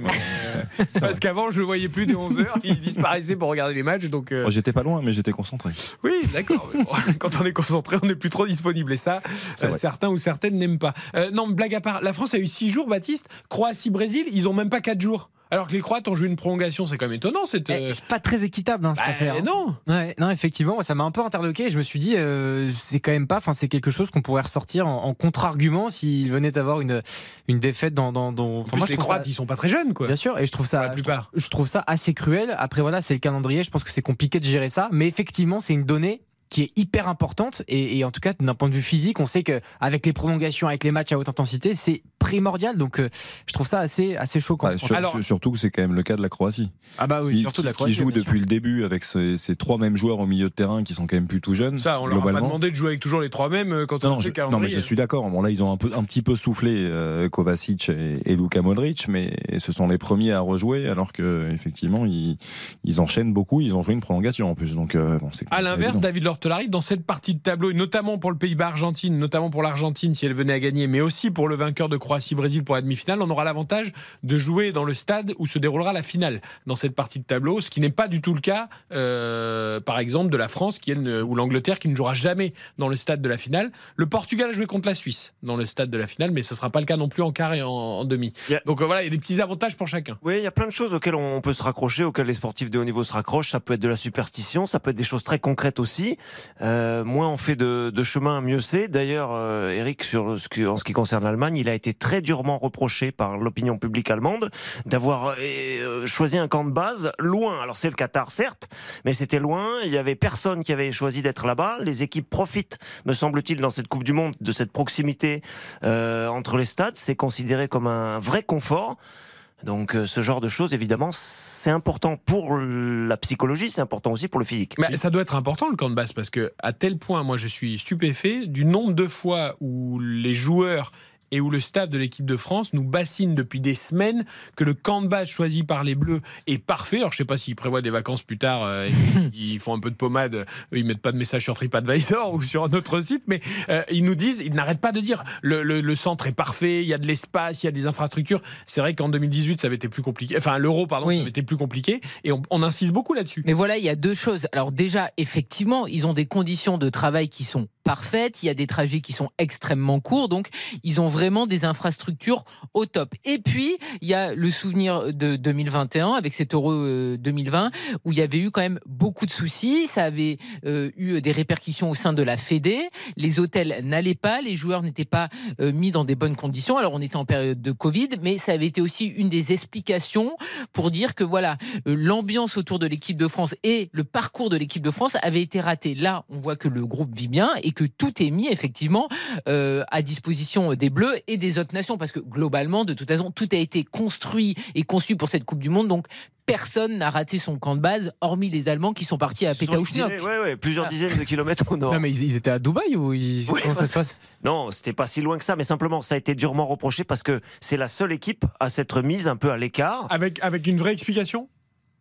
Du côté on veut être tranquille justement loin de l'effervescence Oui, mais justement ça leur est revenu dans la figure le boomerang puisque puisque ça fait quelques années maintenant que euh, les choix qui ont été faits ont été de se de se mettre à l'écart, de s'ostraciser, de s'enfermer, de se mettre dans une espèce de coquille et de s'éloigner du coup du public, de l'atmosphère du lieu, etc. Et du coup, bah, là, c'est considéré comme une excuse de l'esprit dans le mauvais sens. Il, faut, il faut quand même rappeler, je crois que le, le, camp de base le plus lointain, en tout cas, bon, celui de la Mannschaft visiblement, c'était quoi, une quarantaine ou une cinquantaine de kilomètres. Ça restait près. Donc, ça reste quand même raisonnable, mais effectivement, on peut se demander pourquoi ils sont partis aussi loin les, Allemands. Voilà, pauvre, pauvre ami allemand, on pense à eux en tout cas très fort. Surtout que si vous voulez être tranquille, enfin, c'est pas la distance. Les Bleus, ils sont dans un hôtel immense qui a été privatisé. Donc en fait, que tu sois proche ou euh, loin de la foule, etc. Tu les vois pas. Tu es dans ton hôtel, tu es seul. Et ils peuvent faire des transversales de 30 mètres dans la piscine en plus. Ils, veulent, ils peuvent éclabousser qui ils veulent, ils sont juste entre En tout cas, David, il y a une justice. Finalement, puisque l'Allemagne a fait plutôt un bon deuxième match. Oui. Le, le, troisième aussi, même si tout n'a pas été parfait, il y a quand même victoire à l'arrivée. Et l'Espagne a un petit peu déjoué. Finalement, à force de déjouer, de vouloir, de vouloir être dans une partie de tableau soi-disant plus ah. simple pour la, la Roja, finalement, bah, ils sont à la maison aussi. On s'est félicité d'ailleurs en Allemagne de cette euh, élimination espagnole ou pas? Petite revanche ça, a été, ou pas? ça a été mentionné, ça a été mentionné, mais ils ont bien compris que c'était le premier match qui avait, qui avait tout plombé. Et, euh, mais mais j'ai quand même la sensation que ça sert surtout d'excuse. Bon camp de base, mauvais camp de base, quand ça se passe mal. Évidemment que si ça se passe bien. Euh... Comme nous en 2021. C'était pas la faute des médias non plus? Ah si, un peu aussi. Parce que ça, en général, ça c'est la première excuse. Alors, elle est toute trouvée. Non, pas cette année, remarque.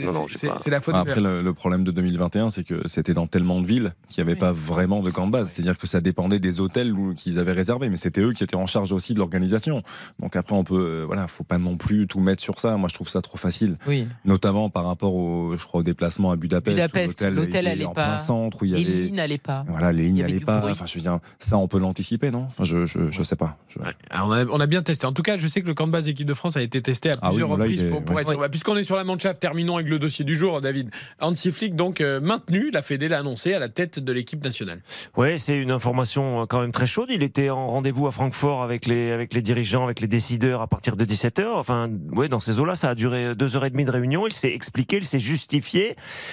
Et euh, c'est un choix qui est défendu par les, les influents euh, médias spécialisés en allemand aujourd'hui. Euh, en Allemagne, pardon, aujourd'hui, surtout par opposition avec ceux qui sautent, avec notamment Oliver Bierhoff, qui était considéré comme de plus en plus déconnecté avec euh, avec le réel, comme de plus en plus un homme de marketing très éloigné du sportif, alors que Flick, lui, euh, joue sur ces qualités-là, la proximité avec les joueurs, la, la, la, maximum de communication, un maximum de discussion, un maximum de compréhension, et on veut lui donner du crédit grâce à cela, par opposition aussi au fusible qui a sauté, qui était un Kanzi Flick. Il y en a d'autres d'ailleurs qui risquent de d'avoir les, les chauds aux fesses dans les prochaines semaines peut-être. C'est des dirigeants au-dessus même de, de Birouf, mais le sportif pour l'instant est préservé. Euh, alors décision incompréhensible pour vous, Karine, ou logique finalement, parce que c'est vrai qu'il y a eu ce raté contre le Japon et finalement une élimination, mais quand on a vu aussi ce que cette équipe d'Allemagne était capable de faire, on se dit que pour l'Euro, dans deux ans, au pays... Mais c'est aussi pour ça, oui. c'est qu'il reste que 18 mois, donc on n'a pas envie non plus peut-être peut-être de tout changer maintenant. En fait, il y a deux choses. Je trouve ça bien qu'en fait, les Allemands, à chaque fois qu'il y ait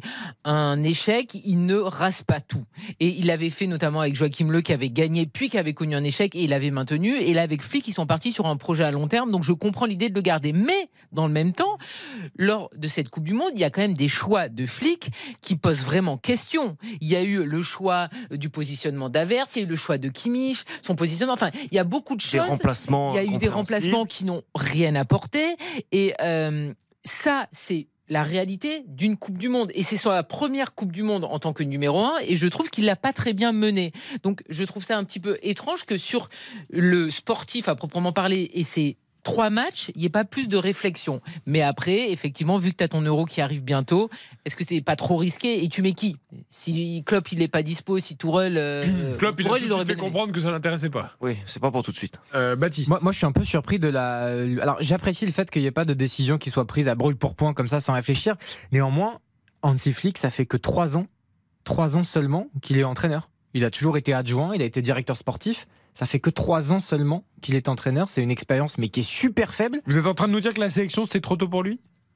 Évidemment. Non, non, mais il était, il était adjoint du Harim Löw pendant plusieurs, plusieurs années aussi. Il faut pas l'oublier. Non, mais je Je veux veux dire, bien, la, sélection, pas. la sélection, il la connaissait. Je veux dire, je. C'est vrai ça que Guy Stéphane pourrait prendre l'équipe de France après. dis. Non, mais c'est, non, pardon, mais c'est pas forcément. trop tôt. Moi, je trouve que c'est c'est beaucoup trop tôt. Et je trouve qu'effectivement, alors après, ça, ça dépend de plein de choses. Mais évidemment, des profils comme Thomas Tuchel ou Jurgen Klopp, c'est- ça a beaucoup plus d'épaisseur. Il n'a pas eu l'expérience de l'échec, ça c'est vrai. Bien il n'a sûr. pas eu l'expérience de l'échec. Là, c'est sa première et maintenant on va savoir comment il la gère. Je crois, David, qu'il a été adjoint de Joachim Löw de 2006 à 2014. Je crois qu'il est resté quand même très longtemps. 2008-2014. Euh, 2008-2014 en place avec euh, avec l'ancien sélectionneur de, de la Mannschaft. Euh, après, moi, je, je trouve ça bien euh, dans le sens où euh, Hansi Flick, il faut rappeler qu'il est arrivé juste après l'Euro 2021. Je veux dire, c'est quand même très récent. Donc je, je pense qu'il faut aussi lui laisser un petit peu de temps. Là, effectivement, il a fait des erreurs, des erreurs de choix dans, dans le coaching, réellement, dans ses changements. Je pense que quand, quand il aura récupéré Timo Werner, ça ira beaucoup mieux. Oh, mm, Oh, bah, Très bon. Garçon, si vous misez là-dessus Quand, il aura récupéré Timo Werner, Marco Reus, Senko, je pense qu'il pourra travailler plus sereinement. Non, non, sans, non, sans rigoler, mais je, moi je trouve ça bien qu'il y ait un peu de continuité. Joachim Löw, il est resté quand même de 2006 à 2021, il faut quand même pas l'oublier. Donc euh, Hansi Flick arrive pour lui succéder. Euh, ne jetons pas tout à la poubelle parce que tout n'a pas été mauvais non plus si. dans, Moi, dans vu- cette On a, phase finale. on a- on a l'impression- parenthèse, on a l'impression que l'Allemagne s'est fait sortir en quart de finale ou en huitième. Mais non, ça fait deux compétitions internationales où ils se font humilier, sortir dès la phase de groupe, à se faire battre par des équipes qui sont. Après, là, il y avait l'Espagne dans le groupe, plus le Japon qui était quand même D'accord, équipe ben voilà. intéressante. Non, mais contrairement à 2018 où c'était un. Quand quand- moi, c'était pas flop. c'est un raté quand même. C'est un raté. C'est un Mais raté. après, euh, il y a euh, des soucis et ça, il peut rien. Je veux dire, c'est-à-dire que le problème du neuf, bon ben, euh, c'est pas Flick qui va repeupler l'Allemagne. Ah ben alors justement, ce problème, il va pas être réglé en moins de en 18 mois. On va pas trouver des défenseurs géniaux du jour au lendemain. On va pas trouver un attaquant de niveau mondial du jour au lendemain.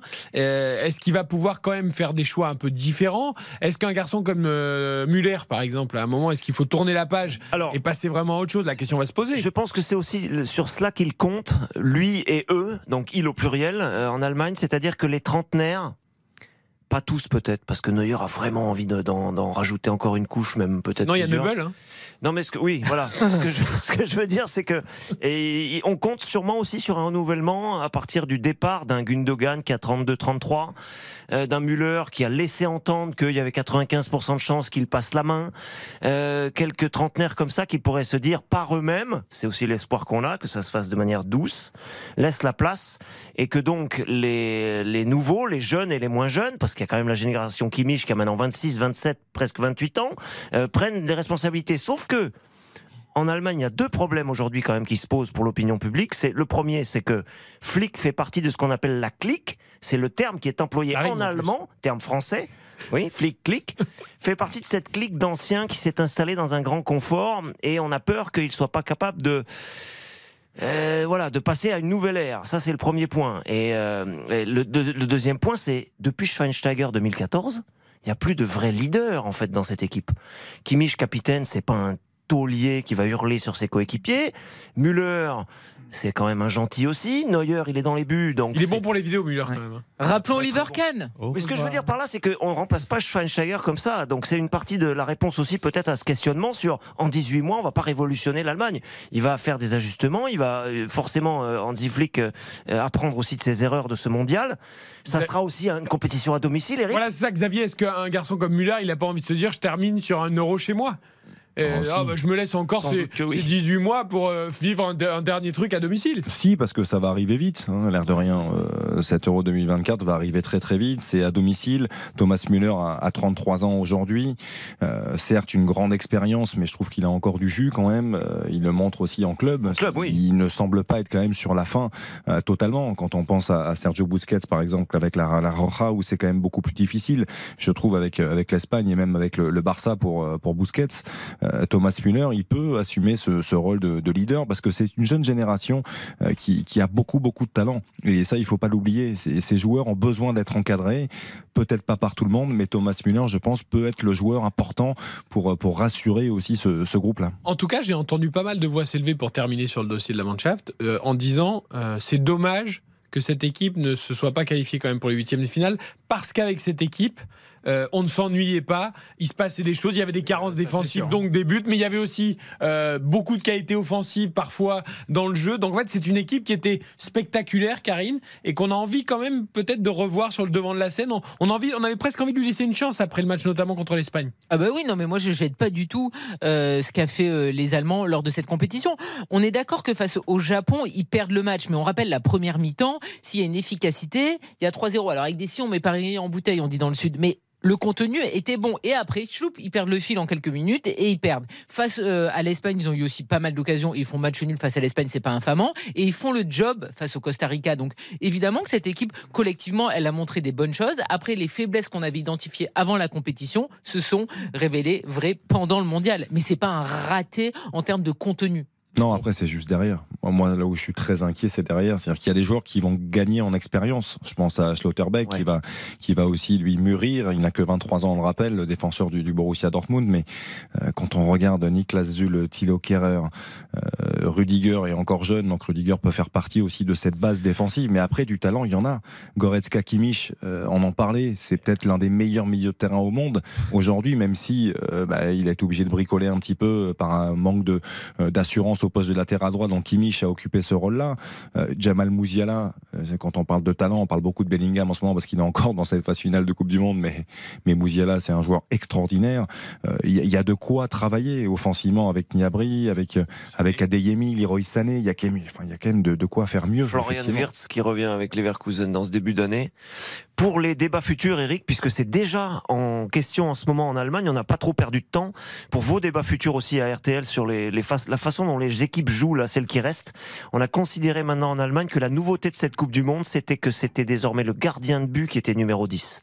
C'est-à-dire que c'est le gardien de but qui doit être capable de choisir de relancer court quand c'est nécessaire ou d'allonger pour porter le danger dans le camp adverse. La France n'a pas gagné la Coupe du Monde. Ça paraît, ça paraît bête, mais attention à ces, à ces capacités-là parce que le gardien aujourd'hui est peut-être le joueur le plus important les équipes à valider euh, d'ici la fin ah, du notamment mondial. sur les séances de tir au but, on a vu oui, non, mais il dit ça parce que Neuer a pas fait une bonne Coupe du Monde oui. aussi. Oui, parce qu'il ça les a un peu marqués. Oui. C'est vrai. Il y a beaucoup de choses qui les ont marqués, les Allemands. Et pour Paris dans la bouteille, c'est de rosé, bien sûr, dans le sud, mais avec modération. Mm. Vous connaissez cette expression oh, Évidemment, on peut mettre Berlin, on peut mettre toutes les villes. D'ailleurs, dans les bouteilles, il n'y a aucun souci. Et toujours avec modération, Paris, ça nous va bien. 21h21, on marque une courte pause, on refait la Coupe du Monde, comme tous les soirs, jusqu'à 22h sur RTL. RTL, on refait la Coupe du Monde. Bonne soirée sur RTL. RTL, vivre ensemble. On refait la Coupe du Monde. Eric Silvestro sur RTL. Tous les soirs, 20h, 22h du lundi au jeudi avec Julien Courbet dès 20h et vendredi, samedi, dimanche, 20h, 23h sur RTL. On refait la Coupe du Monde en attendant évidemment ce quart de finale entre la Angleterre et la France samedi à 20h. On va en reparler dans quelques minutes de ce France-Angleterre, mais puisque nous évoquons les autres nations euh, de cette Coupe du Monde et notamment les nations éliminées, nous avons parlé d'Ansi Flick euh, maintenu à la tête de l'équipe nationale d'Allemagne. L'autre info du jour, euh, c'est la retraite internationale d'Eden Hazard, le milieu de terrain, l'attaquant belge. Nous sommes avec Karine Gallier, avec David Lortelari, Baptiste Duré, avec Xavier Demergue et Dan Hazard qui tire sa révérence. Karine, on peut pas dire que ce soit une surprise, mais ça nous fait un petit quelque chose quand même. Il avait oui, mais en 2018 Comment? Il n'avait pas fait en 2018 Oui, mais c'était pas pour les mêmes raisons. non, mais justement, moi, euh, alors je sais pas si c'est ce que dira Baptiste, mais je suis pas sûr que ça soit définitif. C'est-à-dire que là, il y a une énorme déception, il y a un vrai couac, il y a Roberto Martinez qui s'en bat et c'est bien logique. Et là, c'est un petit peu à chaud. Mais honnêtement, si il y a un sélectionneur qui euh, prend la suite, qui est ambitieux et qui dit moi je compte vraiment sur Eden Hazard, je veux retrouver le Eden Hazard de 2018, etc. Je pense que cette euh, décision ne peut pas être actée dans le marbre parce qu'il a que 31 ans, qu'il est dans une période de flou absolu en club et en sélection. Donc voilà. Ne pleurons pas tout de suite, peut-être qu'il reviendra. Oui, mais attendez, Karine, je veux bien, vous avez raison. Mais ça, c'est vrai si le, le garçon joue en club. Euh, euh, parce que la période de flou, elle n'est pas de 6 mois, elle date de 3 ans maintenant. Moi, j'ai envie de voir le, positif et j'ai envie d'y croire. C'est-à-dire que je me dis, peut-être qu'Eden Hazard, là, est en train de se dire, je sais pas, hein, peut-être qu'il a envie de se responsabiliser, il n'a que 31 ans, on le rappelle, de se dire, voilà, la sélection, pour moi, je dis que j'arrête, je la mets de côté et je me concentre sur euh, le club, sur mon métier qui est, qui est en premier lieu d'être footballeur professionnel et de, et de m'entraîner au quotidien. J'ose espérer dans le fond qui résonne comme ça. Que sa priorité du moment, c'est de retrouver des sensations, retrouver du rythme, retrouver des performances de haut niveau en club avant de repenser à une éventuelle sélection. Combien de fois Tu as raison, Xavier. Combien de fois on l'a dit? Je suis d'accord. J'ai l'impression que tous les six mois, Eden Hazard dit je me remets, je me remets. Mais j'ai envie d'y croire encore. Mais après, il faut accepter que c'est un joueur bourré de talent qu'on a tous idolâtré à Chelsea. D'ailleurs, quand même à Lille, hein. Même à Lille aussi. Non, mais idolâtré, non. Bon, bah, en tout cas, beaucoup. Admiré. Admiré. Et d'ailleurs, quand on posait souvent la question à des défenseurs de première ligue. C'est pas un euh, défenseur, c'est pas Spi, c'est pas Sergio Ramos. Exactement. euh, il nous parlait souvent d'Eden Hazard comme le meilleur joueur qu'ils avaient affronté. Néanmoins, il faut accepter que c'est un joueur différent dans le sens où le football et la performance, ce n'est pas sa priorité. C'est quelqu'un qui est heureux, qui a eu une carrière formidable, mais qui n'a pas cette mentalité de gagnant, euh, qui n'aime pas forcément travailler à la salle, qui n'aime pas faire du travail préventif, qui aime juste jouer au foot. Oh, sauf qu'aujourd'hui, dans la période dans laquelle on vit, ça ne fonctionne plus. Mais il faut accepter le fait que c'est un joueur différent à ce niveau-là. C'est bah, pas un compétiteur. Par rapport à ce que dit Baptiste, et il a complètement raison d'insister sur ça. Beaucoup de ses entraîneurs d'ailleurs lui ont reproché, mais on fait avec quand il était performant. Ça n'est pas du tout un joueur d'entraînement. C'est-à-dire qu'on dit que souvent il y a des joueurs d'entraînement qui en match se liquéfient. Euh, Eden Hazard n'est pas du tout dans la performance à l'entraînement. C'est-à-dire que la plupart du temps, j'ai pu échanger avec certains de ses entraîneurs. Euh, il, était à l'entraînement en claquette. C'est-à-dire qu'il il mettait aucune intensité à l'entraînement, mais le week-end, il était performant et il était capable d'appuyer sur ce bouton-là et d'avoir des performances de, haut niveau. Euh, c'est ce que lui reprochait notamment longtemps Mourinho. Euh, il a dit quand même à plusieurs reprises. non mais Kevin De Bruyne est un peu pareil. C'est pour ça qu'il a complètement été évincé par euh, par Mourinho aussi Kevin De Bruyne. C'est voilà, c'est un joueur qui ne, ne sait pas, qui n'a jamais su se faire mal véritablement, mais qui a toujours eu ce talent-là. Il y a eu des cas dans l'histoire, sans remonter à la préhistoire, Eric, mais Günther Netzer, le grand milieu de terrain des Mönchengladbach des années 70, arrivait à l'entraînement le mercredi après-midi. C'est-à-dire qu'il faisait sa fin de semaine, il faisait son match. Gladbach était la meilleure équipe des années 70 devant le Bayern, devant tout le monde.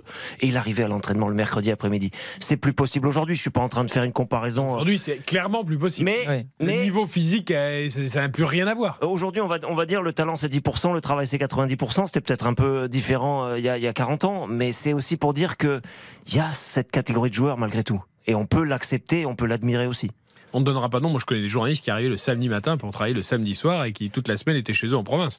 Euh, mais je ne donnerai pas de nom. Euh, non, mais on peut plus aujourd'hui. Eden Hazard, il peut plus. Ah oui, Parce qu'il faut, faut pas oublier 31 ans. Évidemment, ça paraît pas très vieux. Il y a plein de footballeurs aujourd'hui qui jouent jusqu'à 38, 39. On a encore, on voit Pep encore pendant cette. Ce, ah, ce, qui, Pep. ce, qui n'est pas la normalité. Hein. Il faut, il faut quand même essayer de. mais après, Zlatan a joué jusqu'à 40 ans. Pep est performant Mais après, il faut voir les jeux et les profils des joueurs. Et Eden Hazard, il a besoin évidemment de son explosivité. Là, il en a plus depuis un moment. Euh, je suis pas sûr que Neymar jusqu'à 40 ans, voyez. Non, et puis les, joueurs qui, qui, durent quand même jusqu'à aussi tard, ce sont des joueurs qui, qui s'infligent une rigueur et une hygiène, qui ont une hygiène au quotidien qui est. Euh, et Dan Hazard, il aime la vie. Je veux dire, il aime bien manger, par exemple. Il a le droit. Et euh, on adore manger. et quand euh, on veut être footballeur professionnel et qu'on est en plus membre du Real Madrid, donc le club le plus compétitif au monde, eh ben, il faut prendre exemple sur un Modric, sur euh, un Ronaldo, sur des joueurs comme ça, en fait. Tu peux pas, en fait, être le même joueur que tu as été à Chelsea, où tes incartades, ou en tout cas ta façon de voir les choses, était acceptée. Au Real Madrid, c'est la discipline, la discipline, la discipline, la discipline. Moi, ce que je crains, Baptiste, c'est qu'il fasse une fin carrière à la Gareth Bale, c'est-à-dire qu'il ne veuille pas quitter le Real, et je sais pas combien de temps il a de contrat encore, ça ne doit pas non plus être monstrueux. Oui, ça va se finir. Euh, la- sa, sa famille est super bien là-bas. Euh, Le salaire est bon. Le salaire est bon. euh, il profite de la vie. Comme tu dis, il n'a plus une exigence envers lui-même énorme.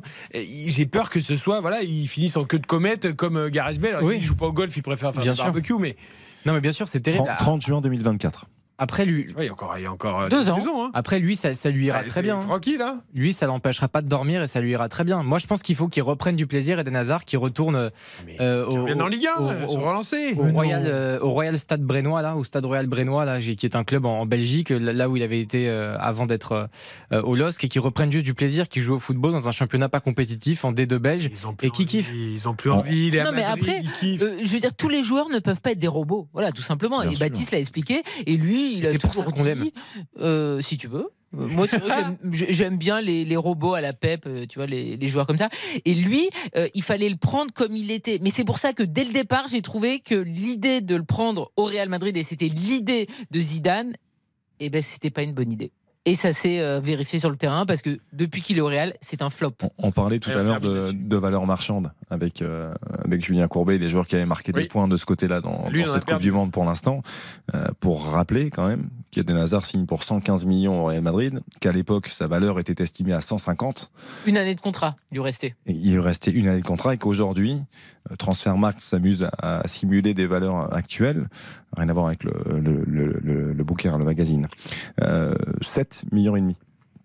Ça reste cher quand même, on peut pas se le payer, nous. Ah ben, c'est le ensemble. problème, c'est le salaire. Ça, on est tous d'accord. 21h29, merci à Eden Hazard en tout cas pour tout le plaisir qu'il nous a procuré sous le maillot belge. On espère encore le revoir sous le maillot du Real ou dans notre club.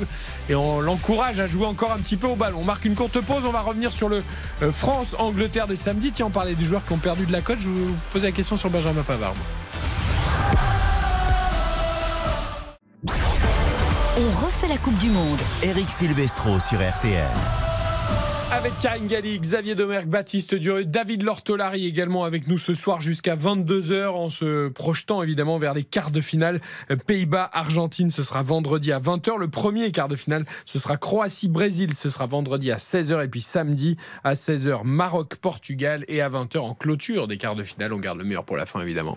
France-Angleterre, c'est le match qui va nous intéresser tout particulièrement jusqu'à euh, samedi. Juste pour terminer, c'est vrai que tout à l'heure avec Julien Courbet, on s'est amusé à voir euh, la cote des joueurs sur le marché des transferts, euh, dont la cote a explosé avec une Coupe du Monde réussie. On n'a pas eu le temps d'évoquer ceux dont la cote avait largement euh, baissé parce que bah, la Coupe du Monde s'est pas très très bien passée.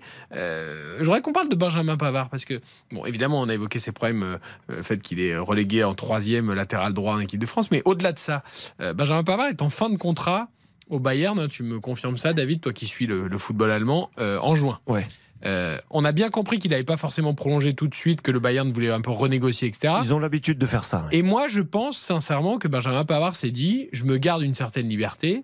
Je vais me montrer à la Coupe du Monde et derrière, je vais pouvoir peut-être, qui sait, négocier euh, avec d'autres clubs ou refaire monter les enchères avec le Bayern. Mais à l'arrivée, Karine, Bah, à l'arrivée, Aujourd'hui- tu espères une prolongation du Bayern, là. ou alors euh, qu'un club vienne te chercher pour te proposer quelque chose, parce qu'est-ce qu'il va avoir beaucoup de propositions, Benjamin Pavard? Ah, bah oui, il en aura quand même, attends. Euh, Ouais, mais à quel prix?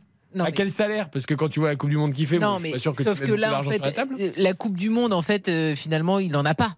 Parce qu'il y a un premier match qui n'a pas été bon et après, elle s'est arrêtée. Mais en tant que défenseur central et au Bayern Munich, il a une cote. Je veux dire, c'est pas euh, le dernier. Est-ce qu'il a une grosse cote? Le il trouvera quand même un club compétitif. Et puis surtout, il peut peut-être en fait prolonger finalement au Bayern Munich, parce qu'en fait le Bayern Munich c'est quand même un club qui t'assure quasiment chaque année d'avoir au moins un titre. Oui. Tu peux avoir le titre suprême avec la Ligue des Champions, etc. Et il n'est pas malheureux non plus au Bayern Munich. Alors effectivement, il avait donné une interview dans l'équipe où il disait tiens pourquoi pas aller voir ailleurs, etc.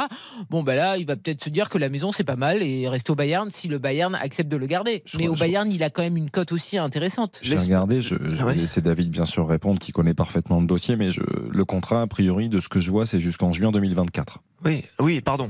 ça, veut dire qu'il a encore une saison de contrat. Ah bon, ça va. Ça laisse un peu de. Le problème de, pardon, effectivement, c'est 24. Le problème de Pavard au Bayern, c'est que l'espace se réduit un petit peu parce que Mazraoui avec le Maroc, qui est latéral au Bayern et qui était prévu pour du moyen terme, commence à s'affirmer. Stanisic, euh, défenseur croate, était encore en course aussi avec son équipe. Et en défense centrale, on compte sur Upamecano, on compte sur Delirte et on compte sur euh, des joueurs qui sont installés en défense centrale. Lucas Hernandez aussi, puisque on envisage, petite info aussi au passage, très fortement, très sérieusement de prolonger Lucas Hernandez. Malgré le croisé. Exactement. Euh, je dis pas Beau que. signe de confiance. Je, ah oui. je, ouais, je bon, dis ils avaient mis 80 millions hein, sur Lucas Hernandez, donc faut le rentabiliser. Tout à fait. Je, je dis pas que le Benjamin Pavard pourrait jouer arrière gauche, c'est pas ça, mais simplement par rapport à cette constellation-là, comment non, non, il pourrait pas. Il pourrait pas. non, non, mais par rapport à cette constellation-là, il y a un peu moins d'espace sur le plan sportif malgré tout. Peut-être que lui aussi s'était dit, je vais m'ouvrir de manière un peu diplomatique une porte de sortie par rapport à ça aussi. C'est-à-dire qu'il y a une vraie concurrence et une vraie adversité pour lui au Bayern aujourd'hui. Et puis il y a un choix, David il y, a un choix. C'est-à-dire qu'aujourd'hui, euh, il veut retrouver son poste de formation. Il ne veut plus jouer à droite. Et je pense qu'il l'assume. Il a, il a assumé auprès d'Ier Deschamps, il a assumé auprès du Bayern aussi, même s'il le fait parce qu'il faut dépanner par moment et, il, faut, et il peut jouer dans ce rôle-là. Il pourrait jouer à 3 aussi au Bayern. Alors à 3, axe droit, ça lui convient parfaitement. Eh oui, mais Nagelsmann euh, a commencé à reculer un peu vis-à-vis de ses, choix téméraires euh, du Combien passé. de temps Nagelsmann sera sur le banc du Bayern Munich? Oh, C'est prévu pour 5 ans. Mais, mais après ça, je le comprends qu'un joueur qui, était formé défenseur central euh, ait envie de jouer à son poste pour montrer ses, ses vraies qualités et être performant, ça me paraît logique. 21h34, nous allons partir à la montagne, les amis, pour nous oxygéner. Ah oui, il faut prendre de l'air frais avant. avant on est un peu déjà à la montagne, j'ai l'impression, dans ce studio. Il fait un peu froid pour vous là? Je suis gelé. Mais vous n'avez pas mis de votre blouson habituel là? Vous êtes arrivé avec un tout petit pull là, ça vous ressemble pas ça Une cote de maille était suffisante. Oui, c'est vrai. Vous brillez déjà, c'est presque le réveillon, Karine. c'est très bien. Mais Isabelle Langer, elle, elle a pris sa doudoune parce qu'elle est partie à la montagne, à Tine plus précisément pour les étoiles du sport. Et elle est avec nous, Isabelle. Elle est très bien accompagnée avec Julien Beneteau qui est un fan de foot, qui n'a pas que la raquette comme passion. Salut Isabelle, salut Julien. Bonsoir. Est-ce qu'on entend Bonsoir, Julien. On n'entend pas Isabelle. Comment ça se fait qu'on n'entend pas Isabelle? Bon, on va pas entendre Isabelle. Bah, c'est Julien bah qui non, est Je suis avec désolé, mais c'est pas mal aussi. Bah, c'est très bien, Julien. très bien, on Julien. est ravis. Comment ça va, Julien? La neige est bonne?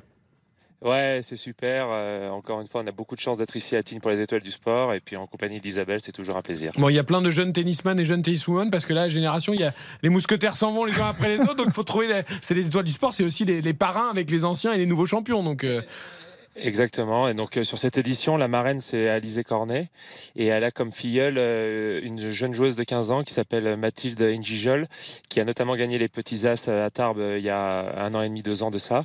Donc on espère que plus tard Mathilde sera l'une des meilleures joueuses françaises et, et du mondial aussi. Ouais, rien n'échappe au capitaine de l'équipe de France de Fed Cup, Julien Méto. Il a bien raison. Et d'ailleurs, chapeau à Alizé Cornet, qui est du Sud hein, aussi, Karine. hein. C'est une sudiste. De Nice. On peut se Et féliciter. Julien, je crois qu'il est supporter de l'OM. Eh, donc tout- tous ces gens sont du Sud, on aime bien les gens du Sud. Nous, ici, on est un peu chauvin. Non, mais Alizé, quand même, quel record cette année de euh, grand chelem consécutif. C'est quand même extraordinaire. Exactement. Ça, c'est de la, Ouais, on parlait de ça, c'est, longévité tout à l'heure. euh, Ouais, bah oui, oui, oui, c'est euh, 62 grands chelems de suite, je crois. Donc ça veut dire que c'est euh, 15 ans, euh, 15 ans d'affilée au, au, au plus haut niveau euh, du tennis, et puis avec euh, cette année euh, un quart de finale en, en Grand Chelem à l'Open d'Australie pour la première fois de sa carrière, d'autres superbes performances, donc vraiment une belle saison pour elle, et j'espère que ça va lui donner envie de continuer encore un petit peu, au moins jusqu'aux Jeux Olympiques de Paris. Depuis l'Open d'Australie 2007, elle n'a pas manqué un seul grand chelem. Elle a quand même battu à Wimbledon le Swiatek qui venait de gagner Roland Garros. Elle a battu Raducanu à l'US Open qui, avait, qui était la tenante du titre. Franchement, chapeau à Alizé avec cette volonté de tous les instants. Est-ce qu'on parle beaucoup du France-Angleterre à Tignes, euh, Julien Beneteau Pas trop, je vous l'avoue, pas trop, euh, parce que on a la chance d'avoir plein d'intervenants sur d'autres d'autres domaines et, euh, et donc euh, les conversations sont vraiment portées sur plein d'autres domaines que, que le foot. Maintenant, euh, bah, moi j'ai j'ai suivi forcément l'équipe de France, j'ai suivi les matchs euh, hier et avant-hier aussi les derniers huitièmes de finale. Donc euh, voilà, on est quand même complètement dans cette Coupe du Monde parce que on ne sait pas ce qui peut se passer dans, dans une dizaine de jours. Bon, ce France-Angleterre, euh, c'est deux équipes qui se ressemblent. On, va, on va entendre tout à l'heure Adrien Rabiot nous, le confirmer. Euh, on sait pas trop à quoi. Enfin, on sait un peu à quoi s'attendre, au contraire, Xavier. Et là, le niveau va clairement monter d'un cran. hein. C'est comme euh, au tennis. Là, on, arrive euh, dans les quarts de finale, les huitièmes de finale, ça monte. hein. Ah, mais on parle souvent d'oppositions différentes quand on démarre la phase d'élimination directe. En huitième de finale, c'était la Pologne. Déjà en termes d'aspect compact et d'intensité, je trouve qu'ils ont été un peu gênés. Là, l'Angleterre, on monte vraiment de, de, de, trois crans. Et effectivement, Adrien Rabiot l'a confirmé aujourd'hui. Ce sont deux équipes qui jouent en 4-3-3 dans le même système, donc ils vont se neutraliser par rapport à cela. Et on va avoir des duels euh, forcément très intéressants. Alors, Julien est supporter d'Olympique de Marseille, mais je pense qu'il aura quand même un regard attentif sur, sur ce duel. Euh, qui ne joueront pas sur ce, sur ce, duel Kylian Mbappé, Kyle Walker, qui sont euh, deux joueurs fantastiques, l'un dans, dans, dans, sa ténacité défensive et, et l'autre dans son talent, tout simplement, et sa créativité incessante. Donc c'est un match vraiment très très intéressant et très alléchant. On a hâte d'y être. Écoutez Adrien Rabiot justement sur ces comparaisons entre la France et l'Angleterre. Je pense que c'est une équipe qui a finalement un peu les mêmes caractéristiques que nous, à savoir qu'ils ont des joueurs très rapides sur les côtés, ils peuvent avoir des, latéraux assez offensifs, des milieux de terrain qui peuvent se projeter. À ce niveau-là, on est assez similaires. Après, euh, je suis pas sûr qu'il faille se dire qu'on doit faire moins et, faire attention à eux. Je pense qu'ils vont aussi être euh, très prudents parce qu'on a la, possibilité de les mettre euh, en difficulté. Donc, euh, je pense que ce sera un match ouvert avec euh, beaucoup de potentiel. deux équipes qui savent contrer aller très rapidement de l'avant. Ce qui peut faire la différence aussi, surtout sur des matchs euh, aussi importants, c'est euh, les coups de pied arrêtés. On sait qu'ils sont, euh, sont très bons. On a des armes aussi, mais il faudra être vigilant voilà, pour pas faire les erreurs qu'on a pu faire, par exemple, contre, contre le Danemark sur, sur corner ou, sur coup franc, où ils peuvent être très dangereux. Adrien Rabiot. Julien Béton s'est beaucoup focalisé depuis deux jours sur ce duel annoncé entre Kyle Walker et, et, Kylian Mbappé. Euh, on disait c'est l'arme anti-Mbappé par excellence. Un peu comme au tennis, est-ce qu'il faut appuyer sur les points forts ou sur les points faibles de l'adversaire? Euh, La France doit penser à quoi? À son jeu à elle ou aussi aller appuyer sur les points faibles anglais? Et idem pour les Anglais d'ailleurs. Bah, forcément, dans, dans, dans, tout sport, je pense que la clé, c'est d'arriver à avoir l'équilibre entre imposer son jeu avec ses forces et aussi savoir s'adapter à son adversaire. Maintenant, je pense que Kylian Mbappé, aujourd'hui, il n'y a, a, pas beaucoup de défenseurs dans le monde qui peuvent l'arrêter dans certaines positions. Donc, il ne faut pas avoir peur de ça. Je pense que les Anglais ont très peur de Kylian Mbappé. Forcément, ils tiennent un discours depuis euh, quelques jours avec Kyle Walker comme euh, antidote, entre guillemets, à, à Kylian Mbappé. Après, moi, je pense que c'est au milieu de terrain où il va falloir être euh, voilà plus costaud. Peut-être euh, fait une super Coupe du Monde. Griezmann dans ce nouveau rôle, il est exceptionnel. C'est peut-être Chouamini qui qui peut mettre encore plus d'impact et répondre encore plus présent face aux défis que les Anglais vont proposer. Je pense qu'on a un meilleur gardien. C'est pas anodin dans une phase finale. On sait pas jusqu'où ça peut aller le match.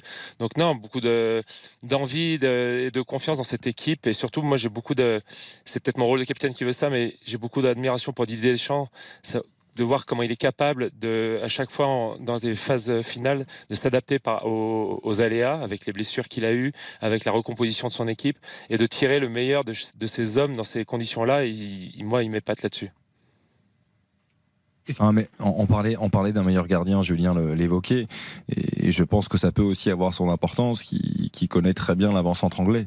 C'est-à-dire que Hugo Lloris et jouent ensemble, ça fait 9 ans qu'ils se connaissent, et, et dans ce genre de, de, match, ça peut avoir son importance, Julien aussi. Oui, mais Kane aussi, hein, il connaît. Ouais. ah, bien sûr. Oui, Kane il connaît. Oui, oui, mais alors, je ne sais pas pourquoi, dans, dans, dans cette optique-là, je pense que c'est mieux d'être le gardien et de connaître l'avancante que de l'avancante de connaître le gardien. J'ai l'impression que est, le gardien est plus à même d'être capable de faire douter l'avant-centre parce qu'il le connaît. Et euh, je pense que là-dessus, effectivement, ce, ce scénario-là euh, est, est, est en notre faveur. Ça nous fait penser à Trezeguet face à Buffon euh, lors de la finale 2006, malheureusement. Mais effectivement, par rapport à ce que disait Julien, moi je trouve qu'on n'insiste pas assez sur le milieu de terrain, parce que le milieu de terrain est expérimental lors de cette Coupe du Monde. Et on a vu qu'on avait souffert hein, par moments face à tous les adversaires d'ailleurs depuis le début de la compétition. Et là, du côté anglais, ils ont un milieu de terrain à 3 qui est très performant. Et euh, Kylian Mbappé, c'est bien, mais si on prend le bouillon au milieu de terrain. Je suis entièrement d'accord, Karine. Tout à fait. Ben, euh, on aura des énormes difficultés parce que c'est au milieu de terrain qu'en fait euh, tu arrives à imprimer euh, ton match et ta puissance. À propos de milieu de terrain et d'infos, on sait que hier Mbappé ne s'est pas entraîné, ça a fait à peu près le tour de la planète en 8 secondes et demie. Declan Rice aujourd'hui s'est pas entraîné avec l'Angleterre, j'ai l'impression que personne n'a parlé, mais, mais il sera sans doute là évidemment ce, samedi. Declan Rice absent effectivement de la, la séance, a priori légèrement malade, mais pour rebondir sur ce que disait Karine, Elle a raison. On parle souvent, et Julien le disait aussi, de l'importance de la, cette fameuse bataille du milieu de terrain. Là, on a deux équipes qui jouent avec un milieu de terrain un peu plus reculé et deux un petit peu plus créatifs. Euh, avec l'expérience aussi de Jordan Anderson, qui est sur ce genre de match, peut, peut amener beaucoup de choses. Je pense au milieu de terrain anglais. Il a été performant sur la dernière rencontre de, des Sweet Lions, le milieu de terrain de Liverpool. Euh, quand on prend Rice, Anderson et Bellingham, effectivement, on peut être un petit peu inquiet euh, quand on voit notre milieu de terrain, même si Adrien Rabiot, comme le rappelait très justement Julien, a été particulièrement performant depuis le début de ce mondial. Julien, est-ce qu'il y a un joueur qui vous a inspiré euh, en tant que tennisman euh, Alors évidemment, ça n'a rien à voir par rapport au foot, mais d'un point de vue mental ou, ou ne serait-ce que l'archétype du champion, est-ce qu'il y a quelqu'un qui vous a marqué, dont vous êtes inspiré? Non, moi, euh, quand j'étais euh, quand j'étais petit, je jouais au foot. Euh, je suis gaucher du pied et c'était c'est là qu'est né mon amour pour l'OM. C'était Chris Waddle. Ah, ah mais quel bon choix, comme moi. Qui m'inspirait, voilà. Euh, et euh, après, il euh, n'y a pas trop de, enfin, forcément, Zinedine Zidane avec moi, c'était les années où j'avais, où j'étais à 17, 18, 20 ans et où je commençais à devenir pro et Zidane réalisait exploit sur exploit en Coupe du Monde 98, en finale de Ligue des Champions avec le, avec le Real, avec cette reprise du gauche, euh, avec euh, il, il était le précurseur de l'efficacité avec l'élégance. Et derrière nous, on a eu ça au tennis avec Federer. Mais euh, Zidane avait cette capacité à sublimer le match de par sa présence, son élégance, tout en étant très très efficace. Mmh. Et ça, c'était pour moi quelque chose d'exceptionnel à regarder. Ça va faire mal à David encore parce que Julien parlait de cette, cette demi-volée légendaire. C'était en, en 2002 ah, contre le Bayern Leverkusen, c'est ça. Hein ouais, ça c'était dur. Pas ton soir. Hein. Non, mais euh, pour, pour, pour euh, réduire le débat à un seul homme, avons-nous en équipe de France, a-t-elle cette équipe de France un homme qui peut faire tout comme Bellingham l'est, c'est-à-dire récupérer, aller. Euh, Chouameni peut le faire, mais là on lui demande de ne pas le faire pour l'instant. Je suis pas en train de dire que non. Je peux, euh, un, Rabiot a l'air de, de, retrouver quand même euh, son envergure là en ce moment, euh, mais mais mais mais si on réduit à, à l'influence d'un homme, Bellingham c'est c'est c'est injouable en fait. C'est terrible parce qu'il est obligé toujours de ramener les choses, David, à la Bundesliga. Oui, mais ça, ça, va pas forcément durer longtemps. C'est le seul anglais qui évolue en dehors de la première ligue. Le Paris Saint-Germain est dessus. Milieu terrain du Borussia Dortmund, effectivement. Oh, je pense qu'il n'y a pas que le Paris Saint-Germain qui est dessus. Euh, moi, il y a un truc qui m'inquiète qu'on n'a pas évoqué. C'est que dans cette bataille du milieu qui s'annonce ardue et compliquée, Aurélien Chouameni, il a un carton jaune qu'il a pris. Et donc, on rappelle que les cartons jaunes sont mis à zéro. Attendez, non mais ils sont mis à zéro à la fin des quarts de finale pour pouvoir jouer demi-finale et qu'il n'y ait plus de suspendu comme par le passé pour la finale. Ce qui veut dire qu'Aurélien Chouamini, s'il prend un carton jaune dans ce match, il hmm. il jouera pas la demi-finale. Non mais attendez, non, non mais il n'y a pas de demi-finale pour l'instant. Non mais je suis d'accord. Non mais évidemment, on dit tous il va pas se retenir parce que. Mais est-ce que on en est complètement sûr de ça? Il euh, faut demander à Julien, parce que Julien, pour le coup, la compétition, il connaît. Est-ce que ça peut jouer, ça, Julien? Est-ce qu'il il le sait, ça, qu'il a un carton jaune? Alors, c'est pas le genre à pas mettre le pied, ouais. mais. Non, mais je pense, par exemple, que c'est. Je suis sûr que c'est quelque chose que Didier Deschamps va aborder avec lui avant le match. De, de, de, ce que je vois, de ce que je dis, de ce que j'entends, comment il prépare les, joueurs, comment il leur parle, c'est sûr qu'il va l'aborder en amont et donc du coup ça peut libérer Chouamini et ça peut le libérer pour euh, mettre l'impact qu'il doit mettre, devra mettre sur ce match pour être efficace. Et s'il doit prendre un jaune dans le match, que ça ne le sorte pas du match parce qu'il sait qu'il va peut-être être suspendu si la France se qualifie pour la demi-finale. Donc euh, voilà, c'est des choses à prendre en compte forcément. Ce sont des, des, des, aspects qui sont très importants. Moi, je pense pas en tant qu'ancien sportif que ça va le retenir. Euh, il peut pas jouer avec le frein à main, il le sait. Donc euh, voilà, c'est le. Bah, il y aura d'autres équipes qui auront des, des, suspendus aussi. Ça fait partie de, de, la, de la Coupe du Monde. Et puis euh, peut-être que ce sera le moment où Vertou va se sublimer. le Marseillais qui ah, Jordan. ça sera peut-être la chance de Jordan Vertu. Vous, connaissez des, joueurs, Julien Beneteau, personnellement? Des joueurs avec qui vous entendez bien? Des joueurs de foot, très peu. Non, non. Euh, des anciens. Euh, grâce aux étoiles du sport avec mhm. euh, Alain Bogossian que j'ai rencontré et avec qui j'ai pu échanger longuement. L'année dernière, j'ai eu la chance de rencontrer Lilian Thuram aussi, avec qui on avait un petit peu discuté. Mais des joueurs en activité, non, pas. Même à Marseille, du coup. Malheureusement. Ouais, ouais, même à Marseille, j'y suis pas souvent et euh, je j'ai pas rencontré. J'avais rencontré Steve Mandanda à un moment donné pendant l'Open 13 et euh, c'était quelqu'un qui avait, je sentais qu'il était voilà réfléchi, mesuré, et ça m'étonne pas qu'il ait défini euh, capitaine de l'OM parce que bah, voilà, il avait ce et que même s'il est deuxième gardien, qu'il soit important dans le groupe de l'équipe de France, quand je lis ça, ça, ça ne m'étonne pas. Quand je quand je l'avais rencontré, j'avais ressenti ça.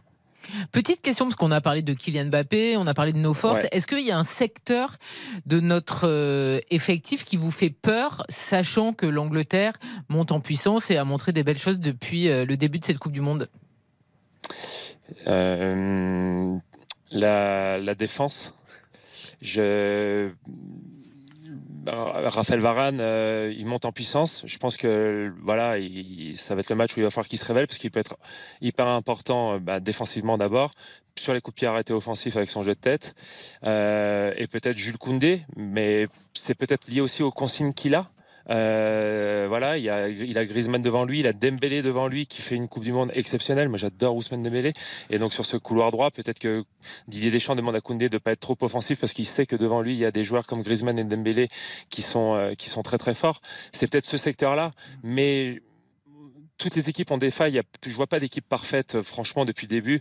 Et je nous trouve vraiment fort dans, dans l'adversité. Euh, enfin voilà, premier match et Lucas Hernandez qui se blesse, c'est son frère qui prend la place. Déjà rien que ça, psychologiquement, c'est quand même quelque chose qui est compliqué. Il le fait remarquablement bien. Euh, une nouvelle attaque. On devait avoir Karim Benzema, Ballon d'Or. On s'aperçoit que le trio euh, Mbappé, Giroud, Dembélé est fantastique.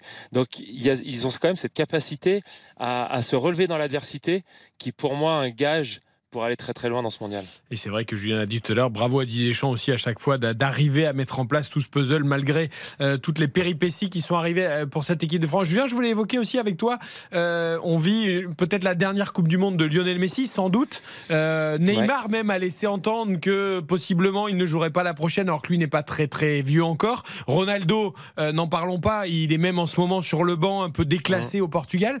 on est en train de vivre la fin d'une grande époque de légende du foot.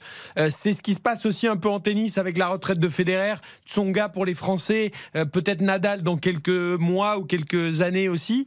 Euh, et, pourtant, on a vécu, voilà, on se, rendra compte que dans 20 ou 30 ans, la chance qu'on a eu de, vivre avec ces géants en tennis et en football, c'est étrange ce parallèle d'ailleurs. Ouais, c'est un parallèle qui est complètement dingue, parce que dans le tennis, ce qui est sûr, c'est que les trois plus grands joueurs de l'histoire sont alors, ont été là en même temps. C'est-à-dire que Federer a arrêté, euh, Nadal et Djokovic sont les trois plus grands. Après, en fonction de la sensibilité de chacun et euh, des palmarès et autres, on verra. Euh, enfin, on, saura jamais qui est le plus grand de tous les temps ou pas. Ça dépend vraiment de la, de la sensibilité de chacun. Mais ces trois-là, effectivement, donc Djokovic va, va, va, continuer un peu. Nadal, il lui reste peut-être deux ans, je pense. il peut toujours gagner Roland Garros, c'est très très fort.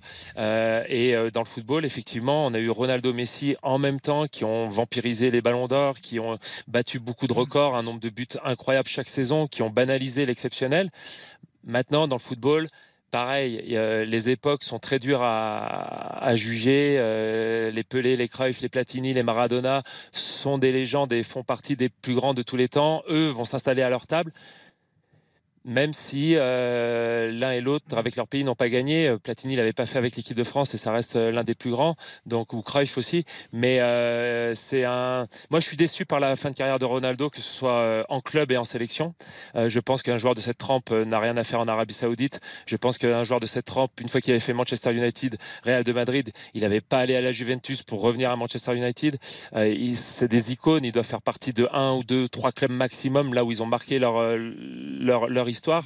Donc je suis un petit peu déçu de cette euh, fin de carrière de la part de Cristiano Ronaldo. Euh, j'ai toujours préféré Lionel Messi dans sa façon de jouer, aussi dans sa manière de se comporter. Euh, voilà, j'aime bien voir l'Argentine comme ils jouent, comme ils se sont relevés après cette défaite inaugurale. Maintenant, j'espère qu'ils s'arrêteront soit en demi, soit en finale. Julien, j'allais vous poser la question justement. Vous parliez de, sensibilité, s'il y avait une préférence, mais je crois qu'on a, on a notre réponse avec la, la fin. ouais, par rapport à ces deux-là, oui. Mais je dois dire quelque chose, c'est qu'il y a un petit Français qui qui m'épate euh, match après match. Euh, ce que fait Kylian Mbappé, c'est on a une chance incroyable de l'avoir. Euh, on a l'impression qu'il est en mission avec cette équipe de France et euh, il répond présent. Euh, cette nouvelle entente entre guillemets avec Olivier Giroud est exceptionnelle parce qu'en fait Olivier Giroud, bah, il est efficace parce qu'il marque des buts, il occupe les défenses et Kylian Mbappé les découpe. Donc ça, c'est quand même fantastique. Vous savez que je suis pas un grand fan des réseaux sociaux, mais l'image qui a tourné de la photo là de, de la célébration Giroud Mbappé, elle est iconique celle-ci. avec voilà Mbappé dans les bras de Giroud et qu'il le regarde. Vous avez vu le le parallèle avec euh, la Coupe du Monde 70, c'est la photo de Pelé qui est dans les bras de, je crois que c'est Jairzinho. C'est un parallélisme fait, entre ouais. les deux photos incroyable. Et, et moi, j'ai reçu un petit message sur les réseaux sociaux qui m'a beaucoup fait rire de euh, si elle te regarde, si, si une fille te regarde comme Oui. ça, euh, c'est oui, tout c'est gagné. fantastique. Exactement, c'est exactement ça. Et c'était vraiment très sympa. Euh, merci beaucoup Julien Beneteau en tout cas d'avoir été Ah, avec merci nous à vous, en plaisir. direct des Merci, étoiles Julien. du sport à Tignes grâce à Isabelle Langer, envoyée spéciale de RTL là-bas à la rencontre des champions d'aujourd'hui mais aussi ceux de demain. On sait qu'il y a des Jeux Olympiques qui se profilent à Paris en 2024 et ce sera un bonheur de découvrir euh, la nouvelle euh, génération des champions français. Bonne fin de séjour du côté de la montagne. On marque une très courte pause et on va finir cette émission jusqu'à 22h. Il y a encore plein de choses qu'on a évoquées. On refait la Coupe du Monde. Eric Silvestro sur RTL. Nous sommes ensemble jusqu'à 22h comme tous les jours sur RTL avec Xavier Domer, Karine Galli, Baptiste Durieux, David Lortolari. Ce France-Angleterre, c'est samedi à 20h. Est-ce qu'il y a quelque chose qu'on n'a pas évoqué et, dont, et que vous avez envie d'évoquer sur ce France-Angleterre? Un petit truc comme ça, un petit angle, un petit duel, un petit coin du terrain, un joueur en particulier, une influence de quelque chose? Les supporters par exemple. On va se faire manger par les Anglais, David Non, je vais partir se de fasse loin. manger par les Anglais. Ah ça, euh, mais, mais on apprécie aussi. Ça n'empêche pas de gagner. Euh, Oui, euh, je vais, puisque j'étais taquiné par euh, Xavier et la Bundesliga. les Anglais. C'est différent. Je- je- je- moi, Jadon Sancho me manque terriblement. Ah bon? Ce genre, ah oui, oui, c'est dribble, c'est. Mais oui, mais voilà. Mais bah, évidemment, c'est le. le- Moi aussi, il me manque. Hein bah oui, Ouais, c'est oui. fou. Jadon Sancho, mais formidable joueur, un formidable joueur. Ça, c'est le genre joueur pour les consoles de jeu pour l'instant. Ah, je sais pas, moi je joue Peut-être plus. Je demain, joue plus euh, depuis des formidable années. joueur tout court, mais euh, Non, mais voilà, mais c'est. euh, autant Moussiala, il dribble aussi, mais lui au moins il fait des choses un peu plus que Jason Sancho. Quand même. cette, euh, cette confrontation-là, on l'a jamais eu en, en phase éliminatoire dans une, dans, un, dans une grande compétition. Dingue. Mais oui, ça existait en phase de poule, il me semble, une ou deux fois. Et on a envie donc de voir les, les joueurs plus plus, quoi, ceux qui peuvent euh, enflammer un match, ceux qui peuvent faire un geste qui, qui va devenir euh, iconique, comme disait Julien tout à l'heure.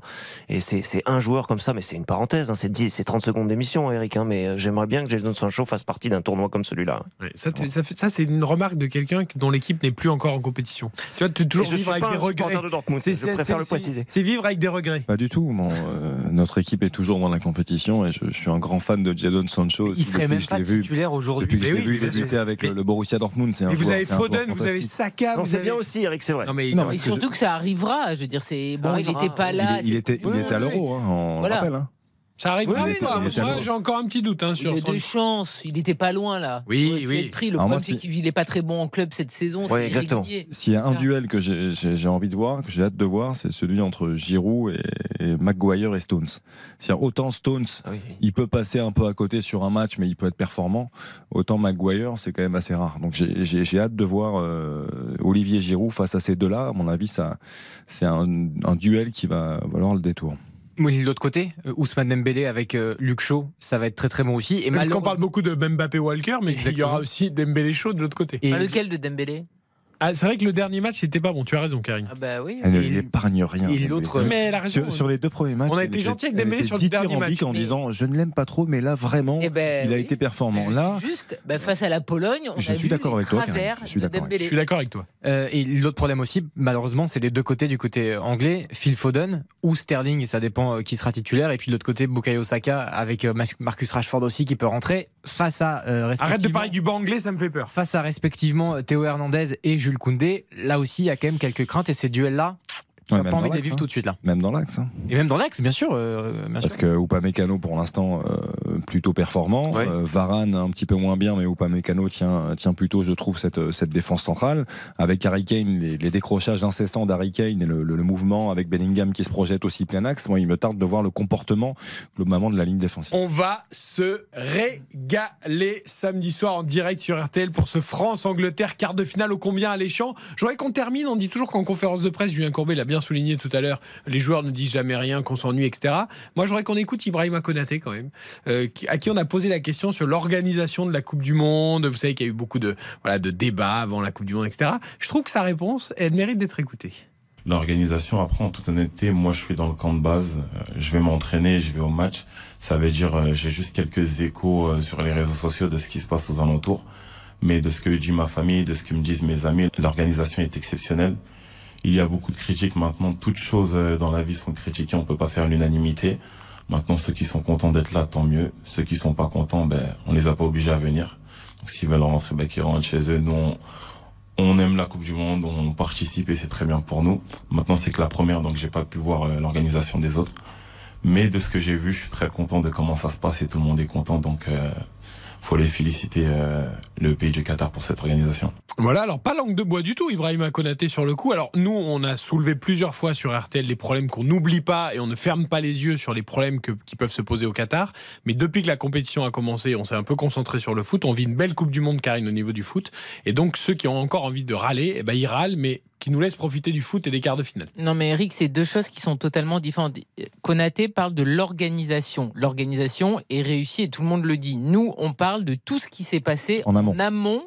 pour que ce mondial soit réussi. Et là, évidemment, que c'est un scandale absolu. Mais comme c'est un scandale absolu, quand on apprend qu'en France, pour les Paris JO 2024, il y a des travailleurs sans papier qui ne sont absolument pas respectés. Mais l'organisation et comment tu arrives à un mondial qui est prêt en temps et en heure, c'est deux choses totalement différentes et qu'on ne doit pas oublier et qu'on ne doit pas non plus dissocier. Mais là, on parle pas de la même Et d'ailleurs, n'opposons pas les gens qui soulèvent ces problèmes et qui sont justes et qui doivent être soulevés à ceux qui veulent profiter du football et qu'on accuse de ne pas boycotter une compétition scandaleuse. Voilà, on peut peut-être concilier les deux et avoir conscience de ce qui se passe à la fois au Qatar et sur le terrain de la Coupe du Monde. Rendez-vous demain, 20h, 22h, avec Julien Courbet dès 20h pour On refait la Coupe du Monde. Le journal matinal avec Hortense Crépin dès 8h35 chez Amandine Bégaud et Yves Calvi dans RTL Matin. Et puis évidemment le match samedi, 20h, France-Angleterre. RTL. Il est 22h.